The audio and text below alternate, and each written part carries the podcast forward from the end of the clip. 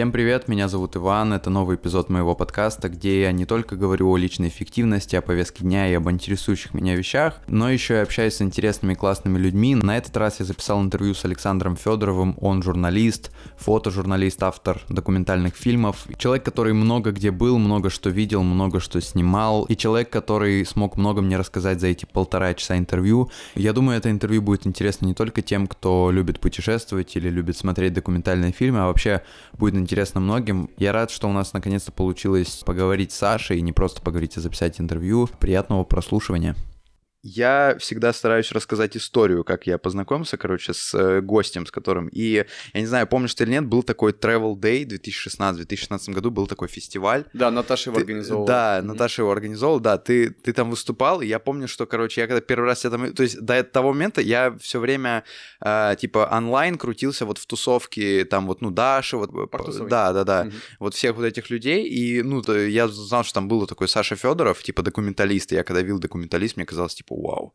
охренеть. Типа, то есть для меня, для меня в то, ну тогда, тогда для меня, вот как я, допустим, сейчас, там, не знаю, например, на Сергея Пономарева, да, смотрю, то есть там Пулицер, Нью-Йорк Таймс, для меня, то есть ты, я как бы когда... То есть я когда узнал, что ты там будешь выступать на этом Travel Day, я думаю, блин, надо, короче, посмотреть по-любому. И, то есть, и у меня всегда был такой, что ты прям реально такой вообще мастодон, а ты просто вышел, начал рассказывать, такой спокойный, это, типа, чувак такой вообще mm. без, без всяких этих.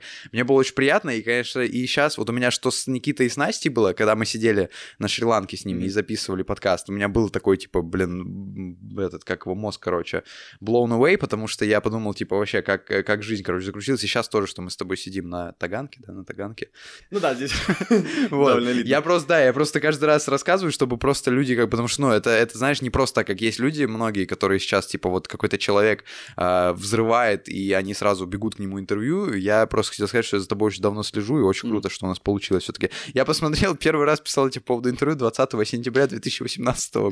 Да, сорян, я, я, я знаю, то есть я хожу постоянно, мне немного стыдно, что я тебе как постоянно. Не, чувак, все окей, потому что я, типа, знаю, что э, с интервью так всегда. У меня тоже, тут мы договаривались записываться с интервью, только у меня хотели взять, и мы тоже все никак не получается у нас, потому что, конечно, это прям всегда сложно очень. При этом бывает, знаешь, как бы тебе предлагают интервью, ты сразу, короче, как это получается. Да, и у, и у нас тоже такое было, что несколько раз там то у меня не получилось, то это, потом ты поехал шаманов снимать, потом mm. я по, полетел на Шри-Ланку, потом приехал такой, вроде у нас получается, потом нет. И сейчас тоже, типа, я сейчас вообще, то есть я приехал в Москву вообще по другим делам, mm-hmm. и э, я такой думаю, блин, надо вот, короче, Саше написать, и тут у нас тоже, хоп, все и получилось, то, ну, что да, это да. тоже, да, случай.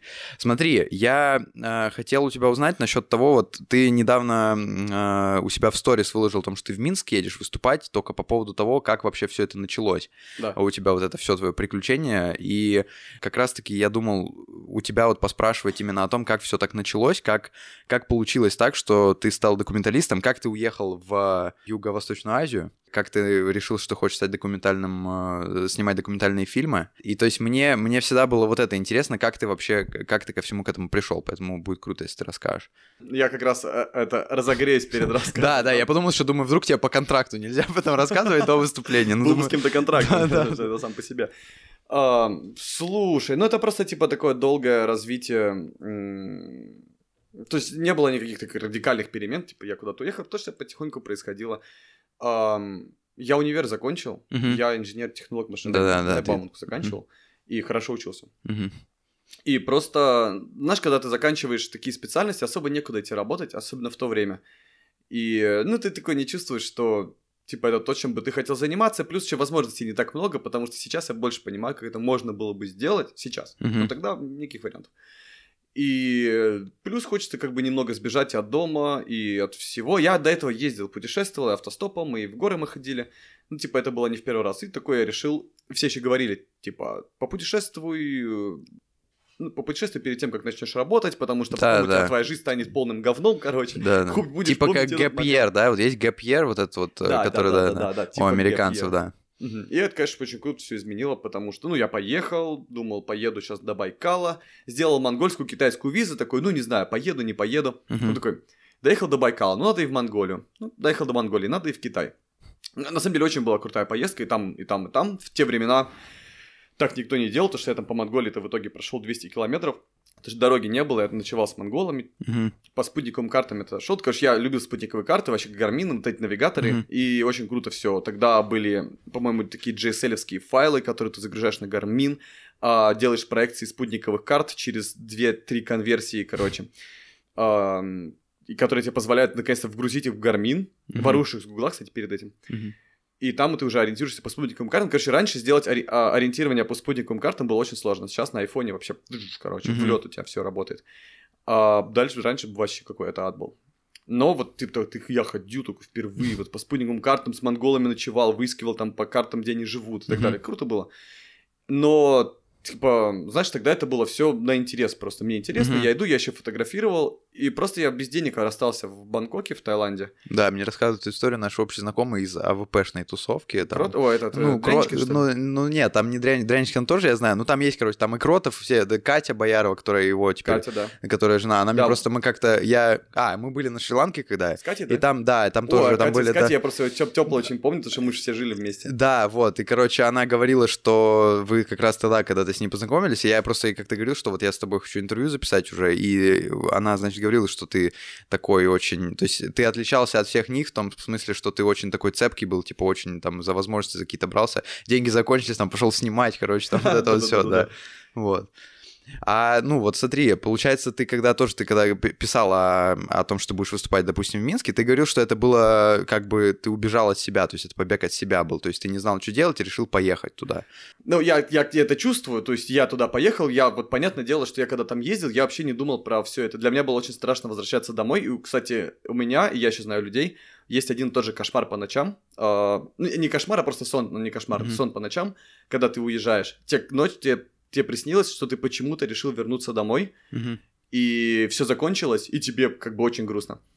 И ты просыпаешься такой, в какой-то жопе вообще. «Фух, слава богу, я не вернулся домой. И вот, вот я вот так ездил, вот. И, ну, в смысле, вот в плане, в плане дома Мгм. чувств, это было как-то так. Я не хотел возвращаться домой вообще. Но Мгм. потом, знаешь, когда ты уже что-то поснимал и такой думаешь, ну, то есть ты уже что-то хочешь, такой, ты не знаешь, что тебя вот колбасит, потому что ты из Мгм. одного места приехал, два дня переночевал, в другое место приехал, два дня переночевал, и э, что делать? То есть тебе реально плохо, потому что ты хочешь уже где-то сесть и не выходить из дома месяц, например. Мгм. А не получается. И ты вот ты устал, тебе все не нравится, ты уже и фотографии племенам не хочется, фотографировать не хочется, реально от всего устал и не знаешь, что делать вообще, что происходит. Мгм. Ну, в этот момент я просто домой вернулся. И тут тоже началось. Ну, ты, то есть у тебя закончился день, ты начал там работать, да, какую-то фотографировать. Да, о, там круто было, конечно. Ты помнишь э, момент, когда вот ты, ну, подумал, что вот я хочу теперь снимать документальный фильм? Или у тебя всегда как-то маячило такое, что тебе это было интересно? Или как это случилось? Да, Потому слушай, что после думаю- этого же тоже у тебя были путешествия там, Мгм. даже... Вот именно документальные фильмы, они пришли прям совсем недавно, на самом деле. Ам, я всегда, я вот то, что я понимал лично для себя, мне всегда нравилось вот это исследование. Мгм. А, я любил, знаешь, я еще немного взросшен на том, что делали раньше, в том, что писали там путешественники или Мгм. ученые. Раньше, не сейчас. Потому что Мгм. сейчас мне не очень нравится. То есть, а- когда были белые пятна, когда реально был неизвестный мир, да, ну да, вот ну то есть не писали- совсем неизвестный, но все равно это было, была, роман, была романтика такая Мгм. вот. Я, не, я сейчас звучу как старпер, типа, что сейчас романтики нет, но сейчас действительно это все стало немного коммерциализировано, и вот я думаю, романтика есть, но ее просто вы- выцепить сложнее, потому что у тебя столько материала, из-за которого тебе надо пробраться вот к людям, которые, ну, вот мыслят так же. А тогда они только они и были, как бы. Мгм. Ну, кто-то был еще, потому что тогда как раз только началась вот эти первые блогеры, которые начали Goodbye путешествовать. Normals, да, вот Да, да, да, вот как раз тогда я и с ними познакомился, Да. они у меня жили. И, э, и они, мне кажется, они были практически первые, кого я увидел, типа, что они это все делают ради, ну, типа, не ради, типа, они как блог, ну, больше Ну на да, блогеров да. похожи, да, то есть они путешествуют, у них такие более коммерциализированная история. Ам, то есть они бы, было бы интересно рекламу давать и все такое, а мне вообще это было, ну, не нужно никогда. Мгм. Я думаю, самое главное было в том, что вот как все фотожурналисты, знаешь, они такие мечтают, я бы хотел там, например, ну, на войну попробовать, Мгм. а, со скин племенем посидеть, Мгм. а, вот это все фишки, то есть такие мечты, как из детства, знаешь, эти книжки. Мгм. Я любил приключенческую литературу, я все детство, все Лондона, блин, перечитал вообще. Мгм. Хотя его очень сложно перечитать, он столько, ну, у него классные книги есть, куча говна, которые он за деньги делал. Вот, ну и, короче, вот это все. И у меня, у меня еще были классные примеры, кстати, сейчас просто, сегодня, сегодня такой прикольный день. А, А Мой, мой пример был, просто это тебе, чтобы, Мгм. может быть, тебе самому будет интересно, а да, потом конечно. еще и с ним записать. Мгм. Саша Сильвачев, а, он, он сейчас уже такой, ну не то, что не молодой, ему типа лет 45, молодой, но не Мгм. такой, как мы. Мгм. А, он в свое время, они ездили... У него была навязчивая идея ездить нелегально в Тибет. Мгм. И он постоянно ездил, его постоянно депортировали, но въезд не закрывали. А, у него были мечты, он хотел увидеть поворот Брахмапутры, это одно из чудес света, потому что Брахмапутра единственная река в мире, которая пересекает хребет, который и делает его неводораздельным, то есть Гималай, она пересекает Гималай. Мгм. Гималай не водораздельный хребет, то Мгм. есть они, река старее, чем Ну, Гималай. понял. Не А, было Гималаев, ага. когда была река. Мгм. И поэтому, когда Гималаи росли, она их вытачивала и просто течет с севера, пересекает самые высокие горы в мире и течет на юг. Обычно реки с гор текут. Это типа чудо света по-своему. Мгм. А, и оно находится в Китае, в Тибете, и китайцы имеют пред- они как бы претенденты на это чудо света, но ничего с этим не делают. А, и там немного людей было. И вот у него была идея туда попасть. У него, ну, в смысле, он был вообще вдохновлен магией Тибета. И, ну, его история невероятна, то есть он а, спасал мужика, у которого был коллапс мозга, когда они ам, зах- заходили на одну из вершин, чтобы посмотреть на Кайлас сверху. Мгм. Они хотели, на Кайлас нельзя сходить, они за- зашли на вершину повыше, и Мгм. чтобы на Кайлас посмотреть. вот у них была такая идея. И все это нелегально при этом. И у чувака там коллапс случился. Они его вниз спустили, он уже, ну, он потерял память, он в бреду был. И э, тибетцы их выгоняли из домов, они боялись бра- приглашать их в дом. Мгм. А, к ним приехали китайские военные, в итоге три недели депортировали. Мгм. А, и чувак чуть не умер, в итоге выжил. И как бы ему вернули все обратно, сделали операцию. Докторскую защитил. Ничего себе. Ну и, короче, у них вообще, знаешь, одна история за другой невероятная. И весь прикол в том, что весь этот мир, а, он взаимосвязан. Мгм. Вот. И вот тогда это было прям невероятно. То есть, если ты знаешь, есть типа Генри Харрер «Семь лет в Тибете». Не знаю, Да, да, книжка есть. да, да. Книжка классная. Фильм не, не люблю, а книжка классная. Мгм. И потом, когда я там поехал в Непал, я там узнал историю Бориса Лисаневича, который приду... ну, открыл для мира весь туризм в Непале. Мгм. Тоже у меня книжка про него есть. Типа русский мигрант, который бежал от э, при революции. Ну, потому что он, типа, из семьи белых, и Мгм. тогда вот он, он танцевал в балете у Дягилева, потом сбежал в Индию, они придумали там клуб для элитных англичан и звали индусов, всяких махараджей. Мгм. Индусы а, там ус- устроили переворот в Непале, вот, там был такой заговорческий клуб у них, он помог это сделать, они устроили переворот в Непале, скинули военную хунту, вернули к династии, а, к- вернули к власти королевскую династию, они его пригласили, он приехал в Непал, увидел, насколько это потрясающее королевство, и сделал там первый отель и начал туда звать людей. И к нему Мгм. приехал Эдмунд Хиллари, который забрался на Эверест, и потом к нему приехал Генри Харрер, который бежал из э, Тибета под, э, когда Мао входил в, Мгм. в Тибет. И они все встретились. Я у него к нему пришел домой, и у него была книга Харрера «Семь лет в Тибете» дома, Мгм. подписанная. Он, Борис Лисаневич, уже умер, и Мгм. сын его умер, к сожалению. Осталась только жена сына. Она тоже умерла, я с ней сделал интервью, потом она умерла от рака. Они все от рака умирают причем. Вот. И, э, короче, вот я думаю, у него дома она проводит экскурсию по дому, а у них там дом полон древностей, тайных ходов и оружия навешенного, потому что их постоянно пытаются ограбить, они А они где отстреливаются. живут? В, в Катманду, в пригороде. А, ага. Вот, у них особняк там такой. Мгм. С ручным оленем, знаешь, павлинами. Вообще невероятно. Вот. И там книги, вот стоят там такой книги какие-то. Я жалею, я такой, надо было попросить просто в подарок. Мгм. Типа, может, вам не нужно, типа, если вам, я бы вот, мне, мне бы не пропало. Там книга, подписанная Генрихом Харрером. Мгм. Вот. И это, ну, это прям невероятно. 7 лет в Тибете, вот это все. Это... А, и, короче, например, с ним и был еще такой знакомый, Василий Званцев, тоже один из а, чуваков, который сбежал а, с американским посольством из Уйгурии в Тибет, когда Мао пришел в Уйгурию.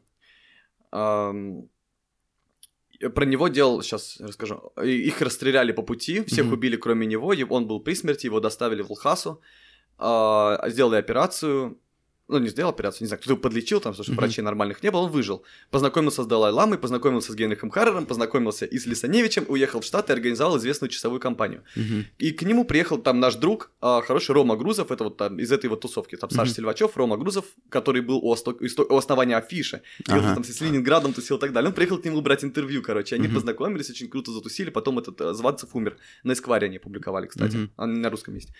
И вот это все, понимаешь, вот эта вся тусовка, она типа взаимосвязана, типа там вот, э, знаешь, типа есть там людей там 50, которые вот кружат вокруг этих великих историй, знаешь, как Мгм. менялся мир и так далее. И тут ты прям, знаешь, когда ты чувствуешь частью вот этого всего себя, Мгм. это прям вообще невероятно. То есть, знаешь, есть как бы современные, а почему, к чему это все? Типа вот есть как бы современная инфраструктура там путешественников и так далее, но ты там этого не видишь. То Мгм. есть, ну это люди, реклама и так далее, прикольно.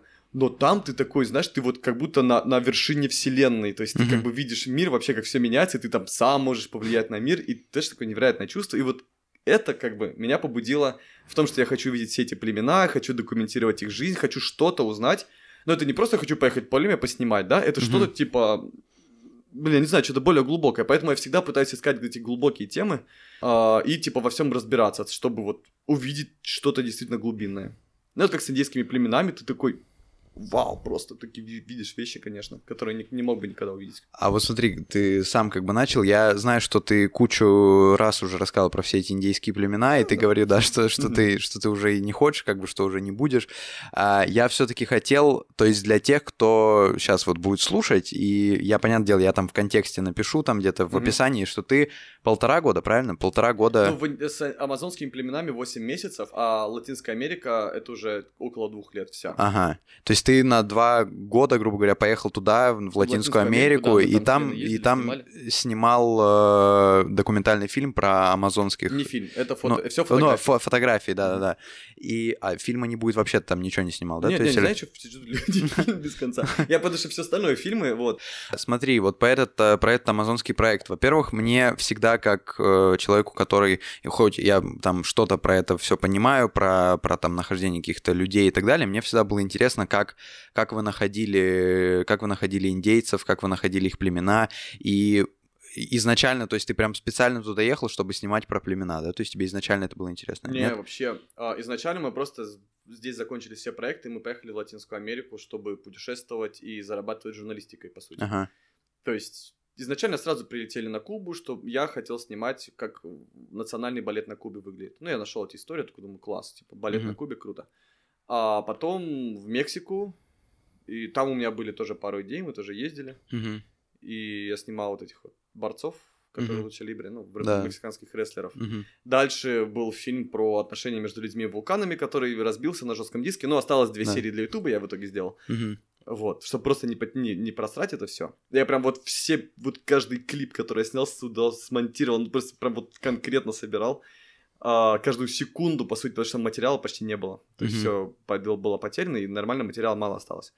Ну, получилось даже что-то.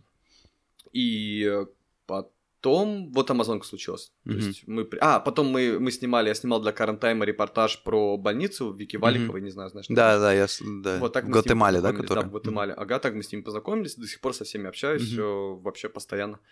Ам, Потом, а, ну, грубо говоря, потом в Коста-Рику мы поехали, я с Минтуризма договорился, чтобы они нас на халяву, типа, там отдохнули, повозили. И я про экотуризм сделал проходную статью в Discovery. Мгм. Но зато круто отдохнули. И вот, короче, мы прилетели в Колумбию, нужно было что-то еще придумывать дальше. Мгм. А тогда было тяжело, идеи закончились, все, короче, как-то вышли с ам, амазонским племенем. Я, в принципе, рассказываю, что вот мы жили у друзей всегда, и не всегда, а, короче, в богате жили у друзей.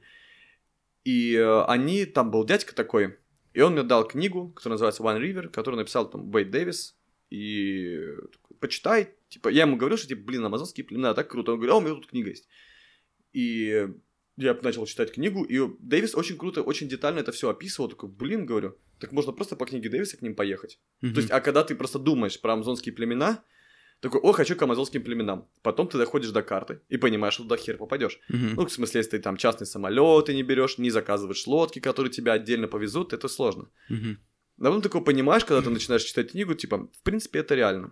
Вот. Ну и как бы мы решили попробовать, поехали в Венесуэлу и э, попали в очень такое отдаленное место к Яномаме. И потом в плену к этому посидели месяц э, в джунглях. Ну, это ты уже Да. миллион раз рассказывал.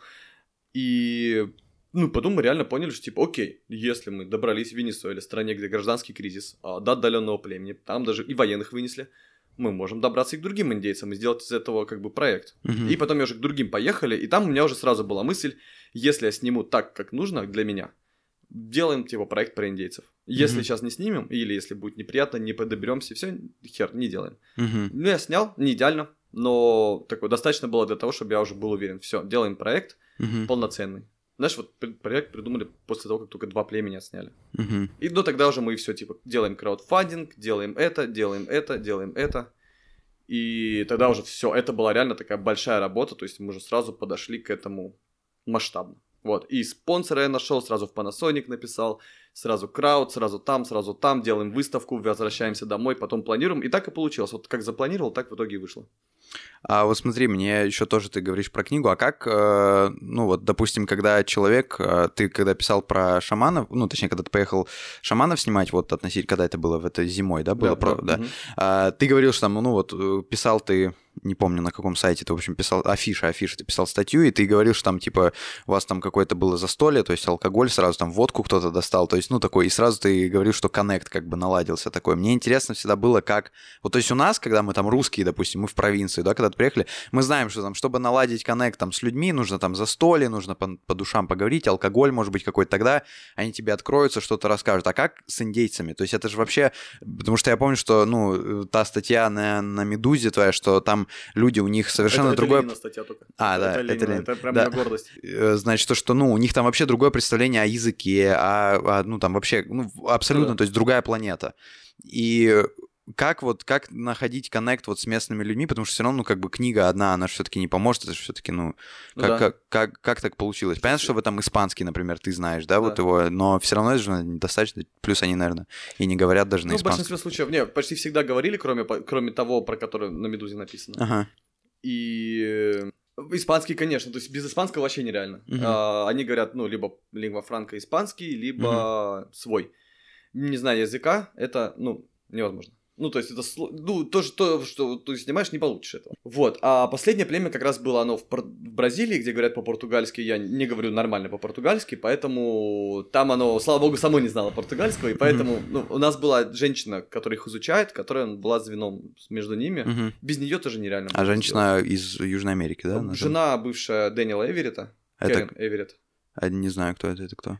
Ну, Дэниел Эверетт, это который впервые написал про это племя книгу А, и сделал всё, известным. всё, я понял, да. Благодаря чему это теперь а, лингвистическое чудо. Все, а я Кэрен понял, это да. его жена, которая с ним изучала, но Дэниел уехал, они развелись и начали по отдельности это делать. В принципе, со всеми людьми в мире а, технология вот работы, я бы слово технология не сказал бы, просто как контакт, все люди примерно похожи. То Ну есть да, а, да. механизм одинаковый. То есть а, в России на самом деле не водка тебе контакт этот дает, а вот близость какая-то, да? Просто Ну да, ну может же быть кому-то, е- кому-то инструментом. Ну да.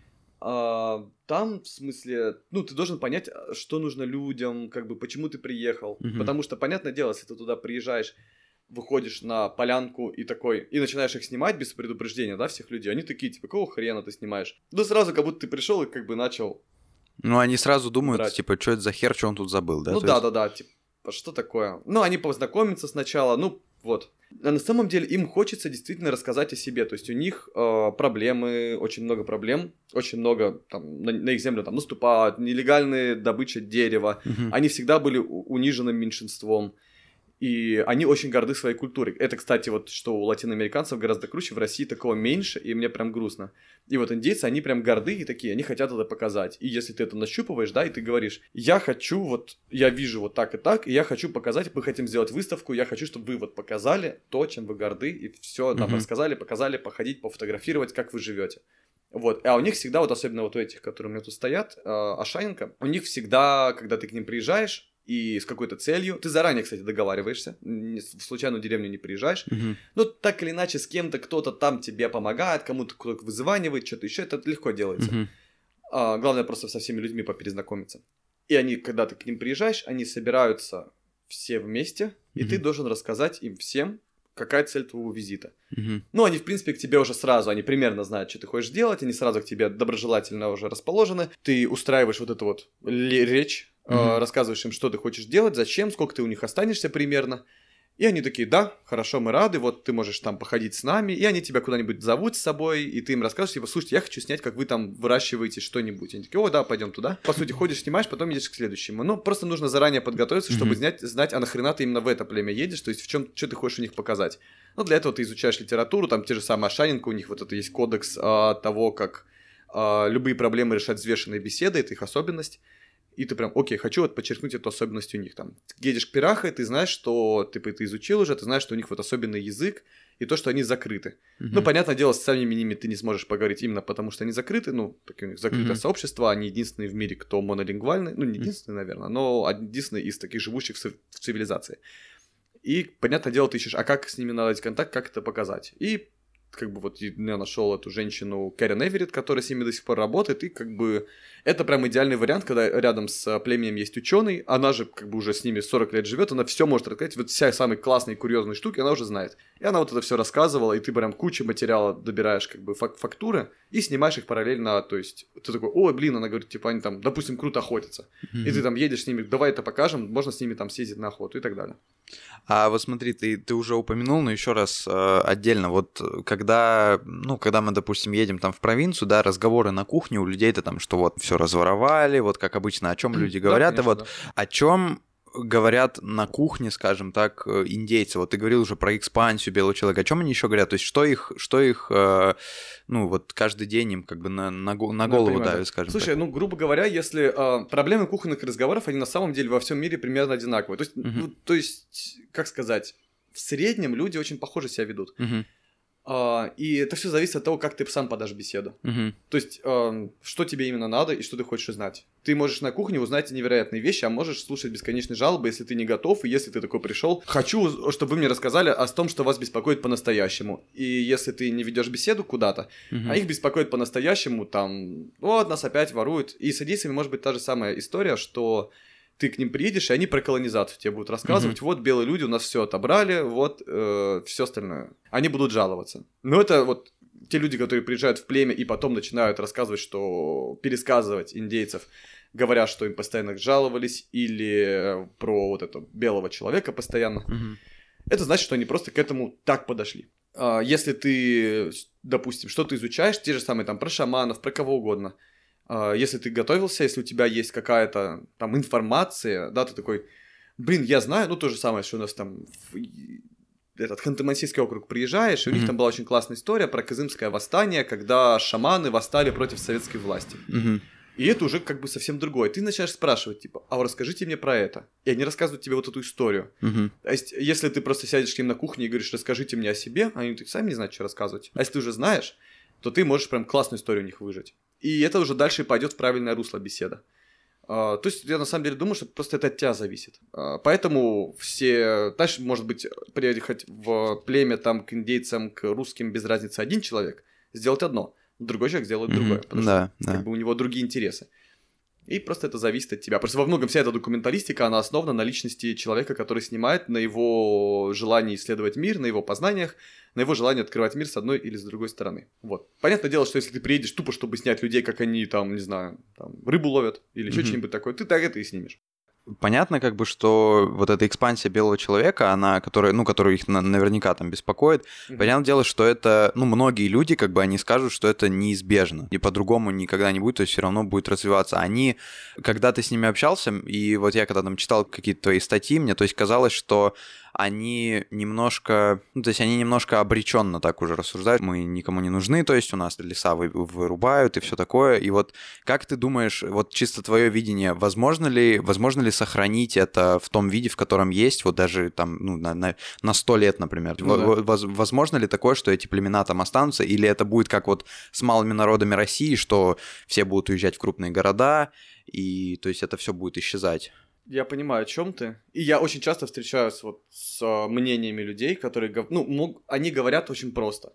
Говорят очень цинично, да. А, ну, допустим, да, тебе говорят, это неизбежно, это, ну, в смысле, ты что угодно могут сказать, mm-hmm. да. Но они, я как считаю, что если тебе говорят, что это неизбежно, это так происходит в истории, действительно, так mm-hmm. происходит в истории. Но это как бы очень большое упрощение. То есть в реальности, главный ответ, конечно, я не знаю, что произойдет в реальности. Mm-hmm но в реальности это вся эта история, это куча механизмов, которые так или иначе работают друг с другом туда-сюда. То есть, грубо говоря, у тебя вырубают леса, с одной стороны, uh-huh. увеличивают, ну, допустим, ВВП страны, Бразилия, uh-huh. да? С другой стороны, а, развивается туризм, который направлен на то, чтобы там люди приезжали к племенам и, и что-нибудь про них изучали, и все больше людям это интересно, все больше людей волнует, что в следующий раз они приедут, а там никакого племени лесов не будет, им нечего там будет узнать, посмотреть, для них это будет грустно, и они, например, стоят на сторону племени защиты лесов. С третьей стороны, этот туризм бывает тоже разрушающим. А, когда они приезжают, и как у них зоопарк из индейцев, да, специально сделано, вокруг поля, поля, поля, поля, и просто они в зоопарк приезжают. И, вс- и все это очень разные истории, то есть а, иногда может выстрелить одна сторона, может выстрелить другая, может выстрелить третья. То есть что-то может превратиться в массовый туризм, а может и не превратиться. Тот же непальские резиденты, которые занимаются туризмом, у них есть, кстати, очень классная общая идеология. И они иностранцы, как правило, они непальцы. Mm-hmm. И они говорят, что, понимаете, вот мы хотим сохранить это в некотором первозданном виде, несмотря на то, что в Непале огромный туризм, уровень туризма, э, там, в принципе, все более-менее живут традиционно. И на это есть много факторов. Бедность. Другой фактор в том, что туризм очень часто там сопряжен с большими расходами и большой ценой.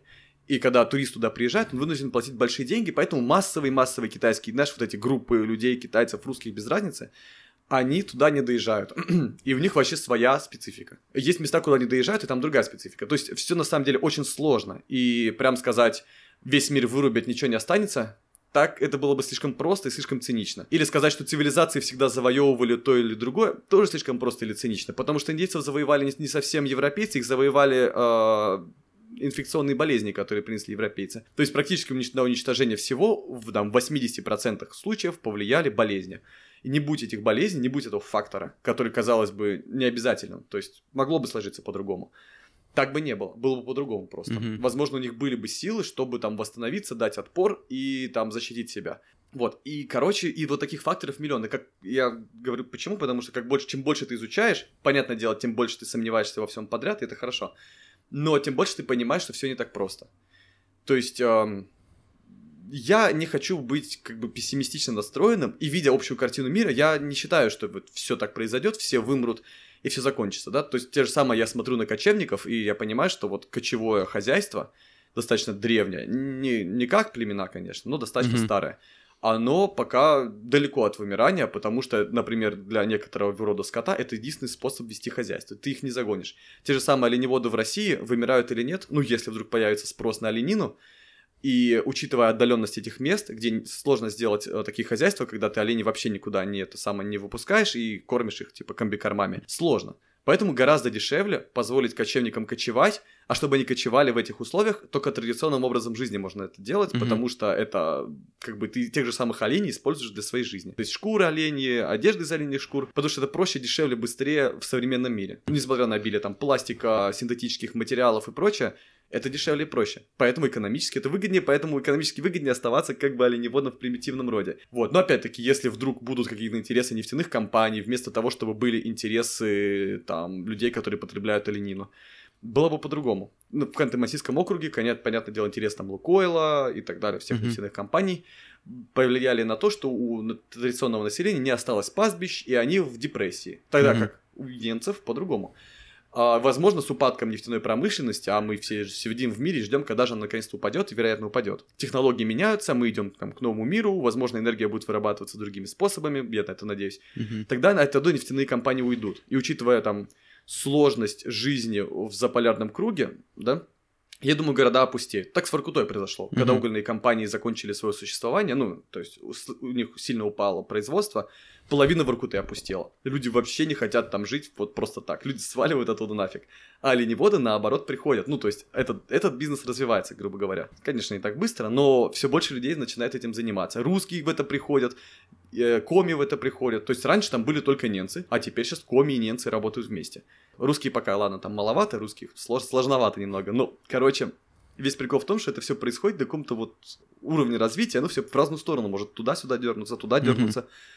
Зависит от миллиона факторов. А вот э, я, я правильно понимаю, то есть, что все-таки у тебя есть такая ну, в голове, то есть есть э, желание вот это все снимать, в том числе и потому, что если вдруг с этим что-то случится, то у тебя будет как бы, ну, ты запечатлишь это и через ну, много, много лет. То есть у тебя есть такая глобальная как бы цель, что это... Ну да, глобальная цель есть, она не только такая, угу. то есть не только в этом. А, я очень часто про это рассказываю, потому что на самом деле я считаю, что просто про это важно говорить с этой точки зрения, чтобы э, внимание людей было обращено на то, что они действительно могут исчезнуть. Мгм. Вот, и э, люди об этом задумывались. То есть, ты можешь просто снять индейцев, да, и тогда нет круто индейцы. А можешь сказать, я снимаю, потому что они могут исчезнуть. И люди действительно начинают понимать, что могут исчезнуть. То есть это Мгм. вообще другой посыл. Хотя фотография одна и та же. Но кроме этого, я еще как бы пытаюсь все-таки двигать весы, вот эту стрелку, знаешь, какую-то сторону, которая мне интересна. То есть я считаю, что, ну, рассказывая про индейцев, рассказывая про все эти культуры и так далее, ты, в принципе, немного вот в их сторону двигаешь. Да, потому что, например, они действительно могут что-то сделать, то есть те же самые и в экономике участвовать, ну, если мы уже говорим глобально и достаточно цинично. А, и как-то интегрироваться в общество, находясь в той самой культуре, в которой они находятся. И это не будет как бы противоречить устоям общества и законам глобализации. И я думаю, что как бы это все возможно. Не знаю, ну, как бы опять-таки вот миллион факторов, я точно не могу сказать. Ну, и, и, в принципе интерес, то есть, типа, чем больше людей действительно возникает действительно интерес, то, мне кажется, тем больше, больше вероятностью сохраняется культура сама. А еще я хочу сейчас, я понимаю, что это наверняка тебе задавали тысячу раз эти вопросы, но я хочу протранслировать мнение э, людей и мысли людей, которые, когда я, допустим, кому-то рассказывал, что я вот еду там э, записывать с тобой интервью, все говорят, а как их там не убили? Тем более, ну, для многих людей, когда они слышат индейцев, они думают, что это, ну, вот люди, которые там охотятся, да, там какие-то стрелы, Да, луки тут вот, э, да, то есть там э, на людей вот тут вот мальчик стоит с какой-то, что это такое? Это лук, да. Да, ну, лук вот. Вот. То есть, и, ну, история про венесуэльскую тюрьму, это, да, понятно, ты тоже о ней много раз рассказывал, но вообще было ли такое, что, или, допустим, были ли племена, которые, ты знаешь, что они там воинственно настроены по отношению к э, белому человеку, которые, знаешь, э, история, где эти индейцы, и, точнее, ну, племя было, которое забрасывало камнями или там стрелами проезжающие там самолеты, что-то, ну, в общем, как, где Ну это да, было да, в океане где-то, кажется. Мнение людей, мысль людей, как тебя там не убили? Вы там были 8 месяцев только с этими племенами жили, Ну, как ну так? да, ну на самом деле тут все просто, н- они очень, очень мирные ребята. А, ну и, впечат- и мнение про индейцев, да, то, что люди считают, конечно, не соотносится с действительностью во многом, Мгм. потому что оно основано на кинематографе, правило. И все в реальности, конечно, ну, с некоторой стороны проще, с некоторой стороны сложнее. То есть, как бы, это просто люди, живущие в деревнях, грубо говоря. И, грубо говоря, конечно, Мгм. все не так. И так проще к этому относиться. Знаешь, вот, допустим, если ты тем же самым там к монголам приедешь, там может быть кто-нибудь, кто достаточно такой будет к тебе негативно относиться, не убьет тебя, но брат тебя не будет, и там Мгм. выгонит тебя, будет на тебя там гнать, и это может происходить где угодно. Так же и там. А, в основном люди, к которым ты приезжаешь и про которых ты знаешь, они уже как бы достаточно там социализировались с миром, а, им интересно с кем-то пообщаться, принять, они как бы и свою культуру любят, но как бы готовы пообщаться. Они цивилизованные люди, они как бы видели телевизор в своей жизни или еще что-нибудь. Ну, в смысле, они э, не, не ненавидят тебя. Там есть воинственные племена, как Мгм. правило, они неконтактные все. И, но к ним не попасть при этом. К неконтактному племени невозможно попасть, просто потому что они мигрируют, кочуют в джунглях, они находятся сильно отдаленно от цивилизации, и они сами не заинтересованы, чтобы с тобой встречаться. Поэтому Мгм. либо они от тебя свалят, ну, либо они тебя замочат. Но к ним еще и как бы ты неделями их должен выискивать в лесах, и для этого ты должен иметь реально веские основания их найти. Поэтому как бы нарваться случайно нереально. А ты в основном едешь к контактным, к теми, кто общается с современным миром, кто, у кого там моторная лодка есть. Либо так, либо так, грубо говоря. Поэтому они, конечно, конечно, никакие не головорезы, ничего такого. То есть, ну, огромное, да, еще количество племен, ну, помимо тех, что ты снимал, еще огромное количество племен, которые не контактные, и о них вообще ничего не известно? Или есть люди, которые описывали это? Людей нету почти. А, Потому что их убивали, да? Да нет, потому что никто, ну, в смысле, потому что невозможно с ними связаться нормально. Как бы единственный способ обычно связи с ними это через их каких-то соседей, которые контактные. То есть есть какие-то контактные кланы, группы, которые могут а, знают, где живут неконтакты, и с ними могут обмениваться, чем-то общаться. А, они да. Ты о неконтактных можешь узнать только через контактов. То есть они тебе расскажут, да, вот там живет такое племя, а, община, они там делают то-то, то-то, и ты так узнаешь. А, есть малоконтактные дети. Я, кстати, тебе так скажу, сильный образ жизни одни, от контактных от неконтактных не отличается. Потому что все так или иначе там выращивают одно и то же, живут одинаково. У некоторых просто нету стройматериалов, они живут в традиционных хижинах, неконтакты тоже живут в традиционных хижинах. Их разница в том, что одни как бы понимают и тебя приветствуют, а другие просто не понимают. А, большинство из них, понятное дело, неизвестно, как они живут. А сколько там точно кланов, тоже неизвестно. Я думаю, просто осталось Папуа, Андаманские острова, то, что ты говорил, они Мгм. стреляют. Это вот они. И Амазонка. Про Андаманские острова чуть проще, потому что они на острове, все знают, где остров, где они живут. Просто к ним нельзя. А, но при большом желании люди без конца заплывали, и там либо проблемы у них были, либо и так далее. а, либо они выплывали, но не очень довольны, потому что они агрессивно настроены, они не контакты прекрасно понимают, что они окружены как бы людьми другими и просто не хотят их видеть. И, скорее всего, а, у всех неконтактов, или почти у всех неконтактов, так или иначе, был какой-то контакт в прошлом с конкистадорами, а, с исследователями, и они предпочли как бы, пошли, типа, не-не-не-не, мы ничего не будем с ними иметь общего. Еще смотри, одна тема, мы с тобой это off the record уже обсуждали, но, в общем, я хотел с тобой поговорить про продвижение проектов своих и Мгм. про то, как, как, то есть, ну, вообще, как начать а, заниматься, ну, допустим, документалистикой, как это все делать. Вот, допустим, есть у человека а, какой-то проект, он хочет, там, я не знаю, рассказывать про жизнь человека на огненной земле. И как, ка- ка- какие пороги обивать, что нужно делать для того, чтобы... Потому что многие люди, допустим, даже те, которые меня... Вот, допустим, ну, вот у меня есть, да, например, подкаст.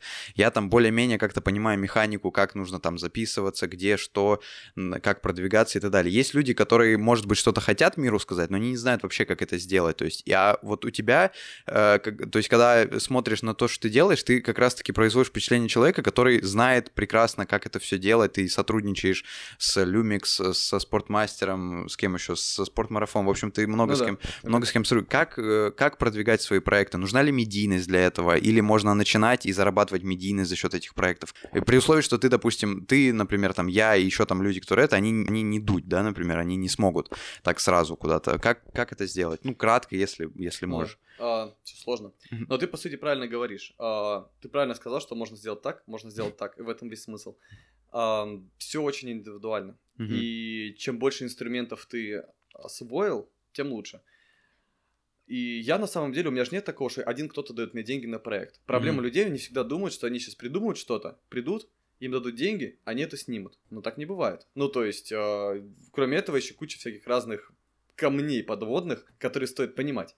Ну, например, вот э, то, что ты делаешь, я думаю, ты тоже понимаешь, как это работает.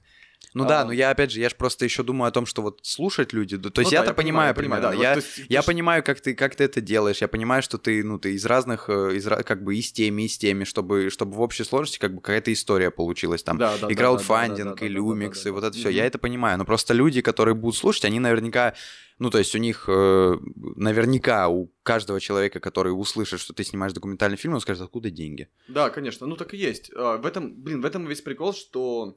Не, я думаю, что как бы когда ты особенно смотришь на, на какого-нибудь Дудя, да, тогда там все просто, блин, сделаю блок и там далее. Там действительно довольно просто все получилось, как бы возможности есть. Ну, у меня такого нет, я, я как бы, оно нигде не стрельнуло. И поэтому я, конечно, вот как обычно любой человек, смертный, должен выискивать жопой, как-то страдать, крутиться и выискивать где-то эти деньги. Я знаю, например, вот типа Вернера Херцога, он один из моих классных таких примеров, а, как это делать. У него книга есть, ну, про него книга. А, Знакомьтесь, Вернер Херцог. Он примерно рассказывает, как его жизнь была, он такую историю своей жизни рассказывает, и там ты понимаешь, что его жизнь, например, от моей не сильно отличается в этом плане. И история вот в чем. ну, вот, кстати, если человек хочет снимать что-то, и у него есть как бы мысль, хочу там документировать жизнь на огненной земле, там, не знаю, индейцев, которых уже, к сожалению, не осталось, а, я советую начинать снимать. Ты хочешь снимать, иди снимай. Не жди, пока тебе дадут на это деньги, не дадут деньги. Мгм. А, начинай снимать, и уже дальше от этого пляши. Что те- ты сразу поймешь, что тебе нужно Мгм. на что ты там будешь снимать, куда ты пойдешь. И это на самом деле это вот как бы вот такое мышление. а, Оно в процессе только. Да, поиска.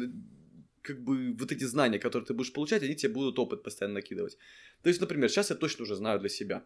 Я беру деньги из кучи разных источников. То есть, Мгм. моя главная задача диверсифицировать и деньги, которые ко мне придут, и вкладываться а, или материально, или там своими усилиями в разные места. И э, как бы бить в среднем в одно место, да, то есть снимать документалки, но как Мгм. бы не быть идиотом и не, не, нах- не пытаться делать это все именно через одного. То есть не ходить, грубо говоря, каждый раз к Panasonic и говорить, дайте мне денег на это, дайте мне денег на это. Однажды они тебе не дадут, и ты останешься без опыта вообще. То есть, а теперь что делать? И ты как Мгм. будто, как вот раньше, начинал с нуля, так снова с нуля и начинаешь. А тут как бы ты формируешь себе подушку, основанную на твоем как бы капитале, а твой капитал это твой опыт. И, например, то есть ты там делаешь краудфандинг, а, чтобы собрать денег. Учитывая в голове, что краудфандинг не соберет тебе там, допустим, и 10%. С- Мгм. Ну, допустим. Лучше мыслить максимально пессимистично. А, это, это не деньги на твой проект. Краудфандинг это немного денег, а, немного возможностей поднять свой охват, пиар, да? То есть это, это как бы он дает тебе цель. Ты сделал крауд, и ты точно знаешь, надо сейчас этот крауд двигать нафиг.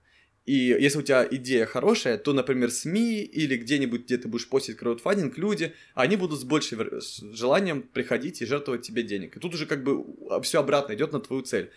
Насколько ты честно, правильно, интересно заявил. А, потому что если тебе что-то интересно, ты делаешь ради своего интереса, я почти уверен, единомышленники у тебя найдутся. Ну и насколько ты правильно нашел единомышленников, конечно.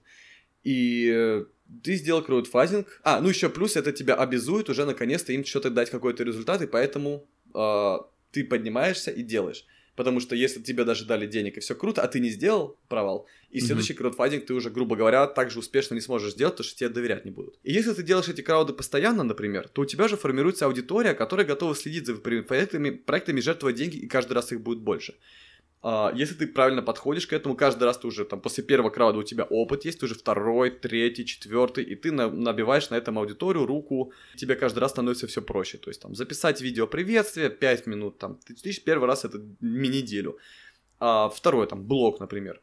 Типа, я понимаю смысл блога аудитории как капитала тоже для продвижения проектов. Того же краудфандинга, они уже взаимосвязаны. Но в блоге ты еще и рекламу можешь давать, uh-huh. а, отстраненную от проекта, например, и с этой рекламы ты вкладываешь деньги в себя же обратно в свой же проект. А, берешь, вкладываешь деньги обратно в блог, там, грубо говоря, платишь за рекламу раскрутку, раскручиваешь и как бы вот думаешь экономически про блог, который уже взаимосвязан с твоим краудфандингом. Третье, ты идешь к коммерческому спонсору большому. И ты ему уже что предлагаешь? У тебя уже есть блог, где ты можешь ему дать ему рекламу, у тебя там есть аудитория, ты так или иначе деньги во всю эту систему вкладывал, а, и у него же есть площадка, плюс у него есть возможность проспонсировать твою офигенную идею, которая у нас на первом формате, то есть идея, крауд, блог, спонсор, который как бы твоей идеи дает денег немного, дает денег немного блогу, потому что он получает охват и рекламу, а, и ты ему как бы вообще круто делаешь все хорошо, и идейный проект, и с охватами, круто. Четвертое, гранты. Грантам не нужно, не нужны особо твои охваты, но охваты всегда тебе будут только в плюс, потому что, конечно, там фондам, которые дают гранты, прикольно, если они работают с чуваками, у которых есть аудитория, которые уже заявили себя и как кто-то, как какая-то личность как какая-то личность, которая способна доделать проект до конца. Это, кстати, спонсорам тоже нужно. Uh-huh. Um, то есть они, они должны быть уверены в том, что ты как бы не сольешься, в том, что нормальный чувак. И, и хорошо бы уже иметь такой нулевой фактор, это опыт, который у тебя за спиной стоит грубо говоря, ты работал журналистом где-нибудь, mm-hmm. и тут ты решил делать свои проекты. Знаешь, что у тебя уже есть опыт. Дальше.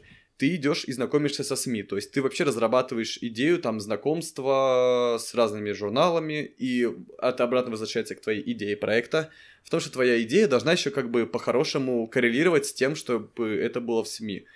Uh, я не, не, не хочу, чтобы люди подстраивали свою идею под всех подряд, да, но это как бы ты должен понимать, как это продать, грубо говоря, СМИ. И там ты уже нарабатываешь контакты, нарабатываешь друзей, публикации в журналах. Один раз опубликовался, даже за это денег получил. И охват, и там ссылку на твои соцсети, и опять тебе это аудиторию принесло, понимаешь? Опять уже mm-hmm. в систему закручивается. И в следующий раз, когда ты идешь там к спонсору или к фондам, они будут знать, например, фонды. Твой проект опубликуют журналы. И фонды тебе могут, кстати, с этим помочь. И у фондов есть связи и ты сам можешь это сделать. То есть все знают, сейчас мы круто сделаем, потому что и, ты, и этот чувак не, не хрен с горы, и мы сможем сделать, и охват будет больше. И спонсор понимает, э, и, и все остальное. То есть это как бы, ты еще же сколько тебе мест назвал, откуда mm-hmm. можно набирать деньги. И э, если ты понимаешь вот это, представляешь систему работы, то круто прям, ты отовсюду чуть-чуть. Отвалился фонд, не беда, есть коммерческий спонсор. Отвалишь коммерческий спонсор, не беда, мы можем давать рекламу в соцсети. Или есть краудфандинг, или там, э, или тебе журналы будут платить, хотя бы по чуть-чуть немного окупать. А, те же самые, там, ну, нужна тебе тачка, грубо говоря. Вот, тебе для проекта нужна машина. Пошел к той же Тойоте. Я знаю, что они их дают. Да, да. И да. такой, и ты точно знаешь, блядь, мне нужна Тойота сейчас. То есть, э, я, соответственно, тачке сэкономлю денег. И ты там подспрашивал друзей, то есть ты уже не в первый раз это все снимаешь, я уже имею в виду, время прошло и ты нашел кого-то, кто там тебе может подкинуть. Вот. Но все на самом деле начинается с того, что ты просто едешь, снимаешь, едешь, делаешь работу, и уже в процессе ты понимаешь, что тебе нужно, как тебе нужно. Вот, потому что сразу все это, всю эту огромную махину собрать сложно. То есть ты начинаешь как бы с, с нуля. А еще тоже такой вопрос, который многих мучает. Меня, кстати, тоже часто я об этом задумываюсь. Важно ли уникальность истории какой-то, о которой ты расскажешь, или важна уникальность именно твоего видения, то, как ты об этом расскажешь? То есть, условно говоря, так, чтобы прям совсем было приземленно, можно ли сейчас про жизнь в провинции российской снять фильм так, чтобы это было интересно, или это уже, в принципе, все знают, все знают проблемы провинции? Нет, конечно, можно. Это можно Может. мусолить прямо до скончания века. Главное, вот главное, главное, чтобы тебе было интересно, вот и все. То есть э, актуальность, ну, есть факторы, на которые стоит рассчитывать, да, типа конъюнктура рынка, э, там актуальность темы. Это всегда поможет тебе подповысить охваты. Но как бы главное, чтобы когда ты цель, вот идею свою делаешь, ты как бы не, не, не сидел и под них не строчил, потому что все может быть закончится вот э, нарушением главного правила, оно тебе может перестать нравиться. Ну, то есть ты можешь испытывать страх, можешь и сказать, что то, что я делаю, кому нахер никому не нужно, да, но ты понимаешь, что, типа, я бы хотел это сделать. Mm-hmm. А если ты уже под всех подстроил тему, то такой, блин, я это, по-моему, делаю только ради рекламы или э, охватов, то есть нахуй оно надо.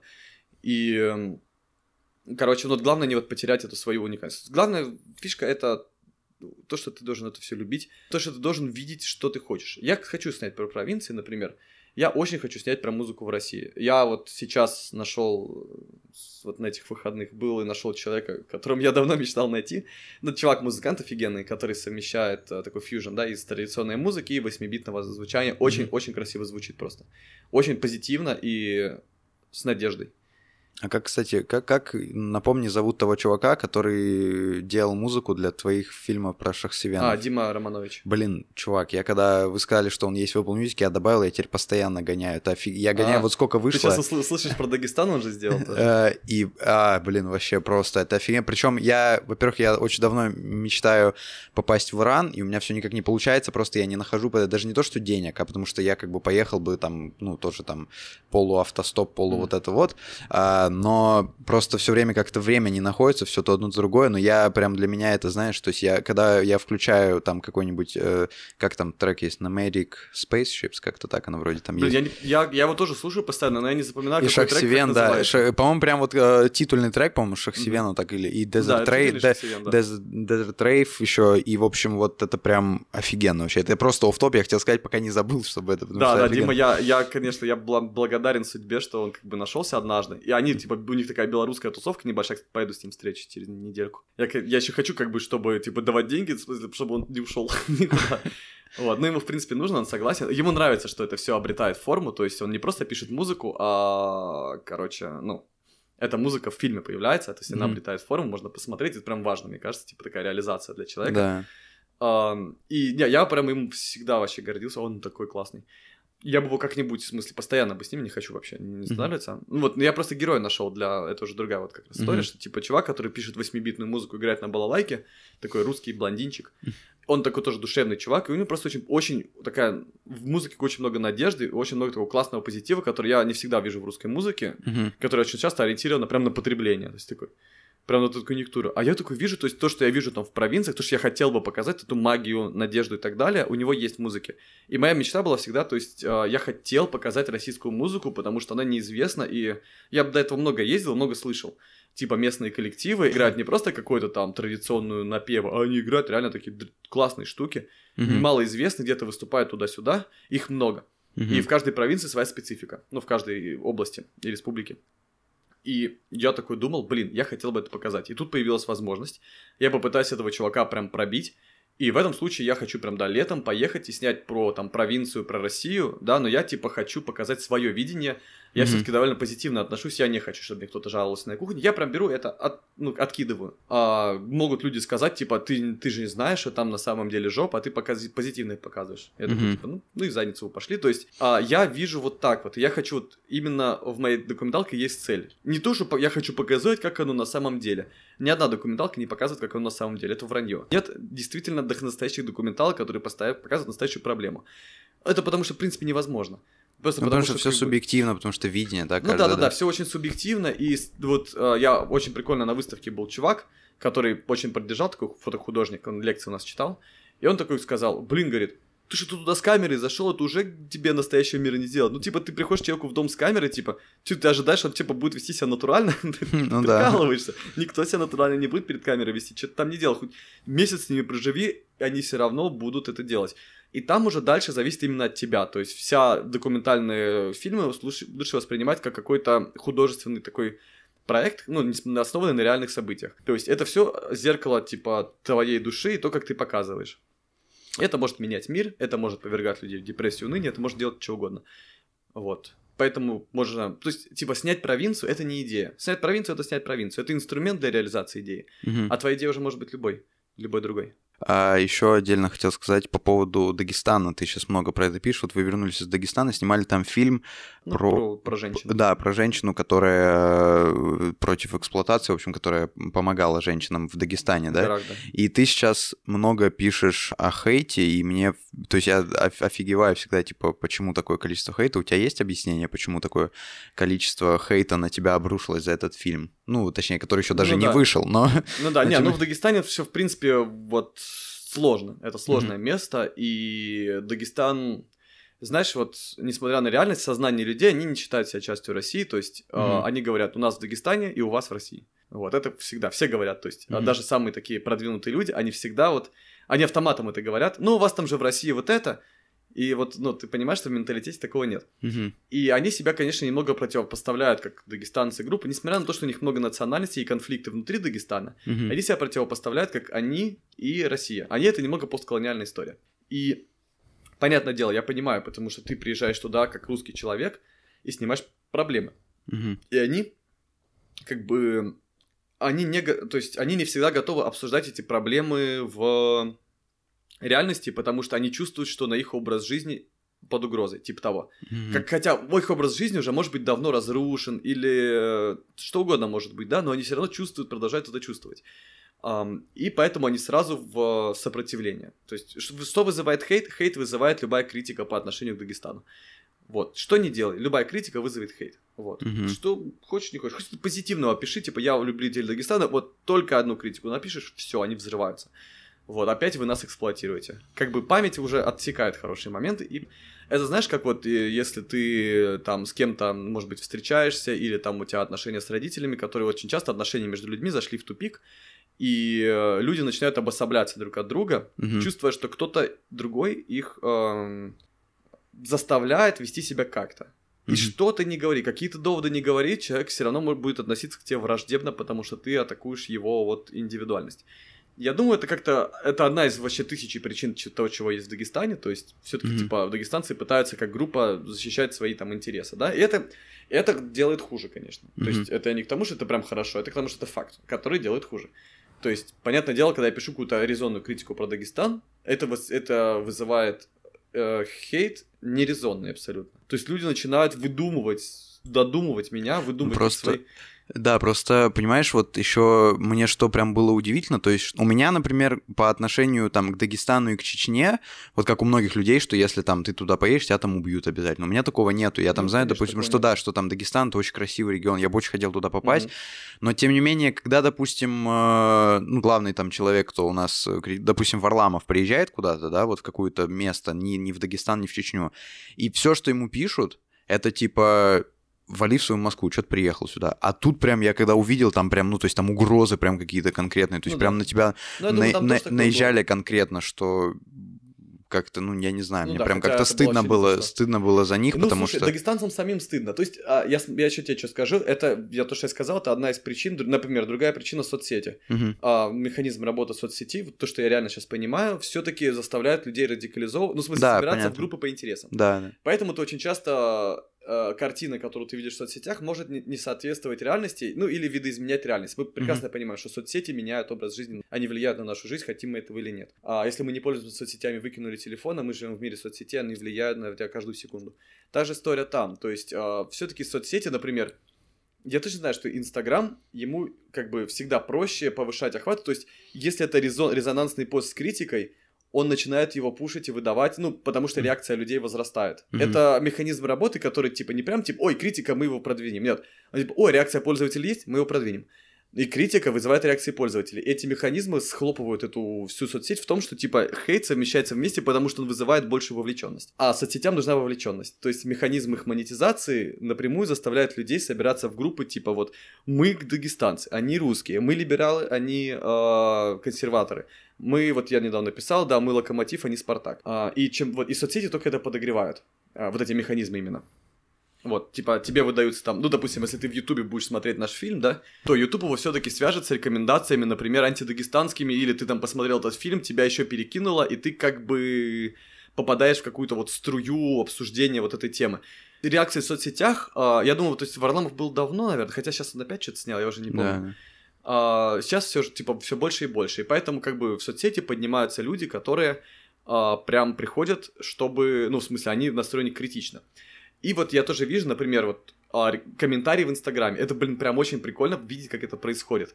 Если кто-то пишет, а, у меня с защитой окружающей среды всегда есть такая история. Есть чей-то комментарий, который основан на его домыслах, и красиво звучит, ну как теория заговора, да? Угу. Типа, а вы знаете, вообще-то это все подкуплено, этому дают деньги. Ну или, допустим, вот я снимаю фильм в Дагестане, и они скажут, ну конечно, вы же снимаете фильмы за деньги иностранного государства, вы хотите разрушить, у нас так было, и это все звучит красиво, но просто основано на том, что чувак только что придумал. И сразу это лайки собирает, лайк. да. Это собирает еще один лайк. И потом Инстаграм понимает, что, типа, человек из Дагестана, залайканный пост, типа, там, он про Дагестан и так далее, этот пост ему выдастся, пе- э, комментарий выдастся первым. Uh-huh. Он прочел мой, и тут комментарий, который объясняет это все с другой стороны, причем абсолютно не критичный. Без разницы, что под ним еще дофига комментариев людей, которые, как бы, другой абсолютно пишут. Но это выйдет впереди. Uh-huh. У каждого же своя выдача комментов. И это еще хуже делает. То есть я вижу, что вот эти комментарии, вот, нелогичные, они прям собирают целый тред. И когда собирается под комментарием тред, люди лезут сразу в этот тред и его продолжают. И в итоге люди начинают обсуждать не, не пост, а комментарий этот, который абсолютно не имеет никакого отношения к реальности и просто сделан каким-то чуваком, который, ну, теорию заговора выдвинул в люди.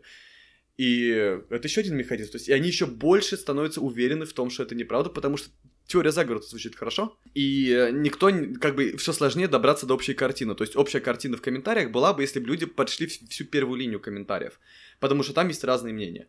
Но уже не получается первую линию читать, так что их там 600. Mm-hmm. А, и тут такое же, вот, и вот я вижу, как люди, люди такие, например, вот у нас было про об женское обрезание, это там mm-hmm. половина комментариев было с этим связано. И первый кто-то написал первый комментарий, например, женского обрезания нет, я живу в Дагестане, я дагестанка, о, дагестанцев это очень часто, я дагестанец, mm-hmm. поэтому это, ну, я этого не знаю, поэтому этого нет, ну я же дагестанец, значит, должен все знать о Дагестане. Mm-hmm. А, а человек, например, никогда не был в горах, такое тоже бывало, то есть он только в Махачкале живет, и потому что он дагестанец, он считает, что уже все знает, а вот эти люди, они Да, но это знают. и в Советском Союзе также ну, про да, Советский да, Союз да. делали такие выводы, да. Угу. И, и в этом прикол, типа, приходит человек, жен... ну, даже женщина это может делать, э, и говорит, а, а у нас, у меня были комментаторы злостные, я их банил э, без причин, но просто потому, что эти комментаторы действительно как будто манипулируют мнением, оставляют по 10 комментариев везде и реально сбивают всех с толку. А, и меня раздражает, я их баню, хотя как бы логичных причин для этого нет. Просто, ну, я не совсем верю, правда, в свободу слова, то есть я верю в свободу слова, но не в том понимании, в котором кто-то mm-hmm. в нее верит. Вот, ну и, короче, человек сидит, я как бы баню, потому что ну, это ну, нереально вообще.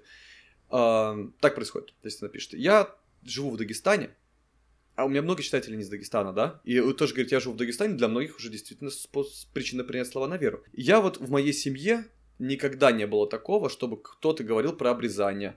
Uh, я никогда не знаю про обрезание женские. Mm-hmm. Это uh, я считаю, что вообще-то я тут живу, и у нас тут, знаете ли, типа кафешки модные и так далее. А что ты решили, что вообще женское обрезание? Я же тут в модную кафе хожу. И в моей семье никто женским обрезанием не занимается, и вообще как бы у меня друзей нет никого, кого обрезали бы и все, кто там, кто-то, кто это тоже с этим согласен, лайкает, это выводится на первый уровень. Ну, в смысле, чуть выше. А другие комментарии говорят, я женщина, у которой сделали обрезание, но ниже. Другой говорят, я знаю пять женщин, которым сделали обрезание, которые говорят, что страдали, там кто-то умер и так далее при обрезании, еще что-то такое. И это ниже. Но этот пост, который говорил, что женщин а, а, типа не знает, он выше залайкан и собрал свой тред уже, и там ведутся обсуждения, говорят, и действительно, и вот нет, и ведь никто же не дал нам доказательства, и ведь же нет тут ни одного человека, который сказал, что знает. А там на первом уровне комментариев 10 человек, которые сказали, что это знают. Но человек mm-hmm. не читает их. Человек ну да, ну потому что ну, ну, видно, вот да, ему да. туда засунуло. И это прям, я такой сижу, думаю, блин, типа, вам что, ссылки давать на эти комментарии в этом же посте? Mm-hmm. То есть, приколись, вот это я уже не говорю, типа, загуглите, посмотрите новости. Я говорю, нет, просто комментарий чуть дальше откройте. Ну, и это я говорю, типа, еще, знаешь, еще больше убеждает людей в том, что, ну, вероятно, русские действительно приехали их опорочить и чернить. Mm-hmm. А, вот это незнание. И механизмы работы соцсетей, все это вместе, короче. Это грустно. Всегда, когда говорят про, про эти регионы России, всегда говорят, что это как утрированная Россия, всегда про Чечню так говорят, про Дагестан. У тебя нет такого ощущения, что это э, вообще в целом про Россию, когда люди не хотят смотреть за немножко за ширму, который ну, не хотят видеть не только то, что им показывают. То есть нету такого ощущения, потому что ну, вот у меня, когда я читал, то есть это реально то, что ты сейчас рассказываешь, это в принципе в целом про Россию, про любой город, даже про Москву. Даже, я не знаю, я сейчас выйду вот на, на Таганку, да, вот у вас есть э, телеграм-чат там Таганки, да, например, да. я выйду, я кину им в предложку то, что у вас здесь там, я не знаю, э, бордюр сломанный. Будет 500 человек, которые скажут, а ты что вообще сюда приехал, езжай в свои, там, в свое Ховрино. У тебя да, нет да, такого ощущения, что... О, слушай, Таганский что-то такое тоже делают. Я, я, я слышал, они срутся. Мне, мне Лена как-то рассказывала, что она зашла на форум про Таганку, охерела и ушла. Да, действительно. Слушай, ну да, действительно такое есть. И я говорю, интернет это еще больше делает, еще хуже. Мне, кстати, вот, вот и... кажется, что интернет, мне кажется, что я как-то об этом. То есть, ну, есть же мнение, да, я как бы его в, в каком-то в каком-то смысле даже разделяю, что э, ну, соцсети там они там как-то меняют. Но я больше чем уверен, что соцсети не только меняют, они еще и обличают нас. И если ты ищешь негатив, то ты его всегда найдешь. Ну да. И если ты. То есть, это не то, чтобы. Э, это не то, что соцсети виноваты в том, что человек зашел в комментарий, и он не хочет почитать тред от этого комментария. То есть это, понятное дело, да, что там, ну, это же просто механизм, да, вот он видит 50 лайков под комментарием, он его вверх.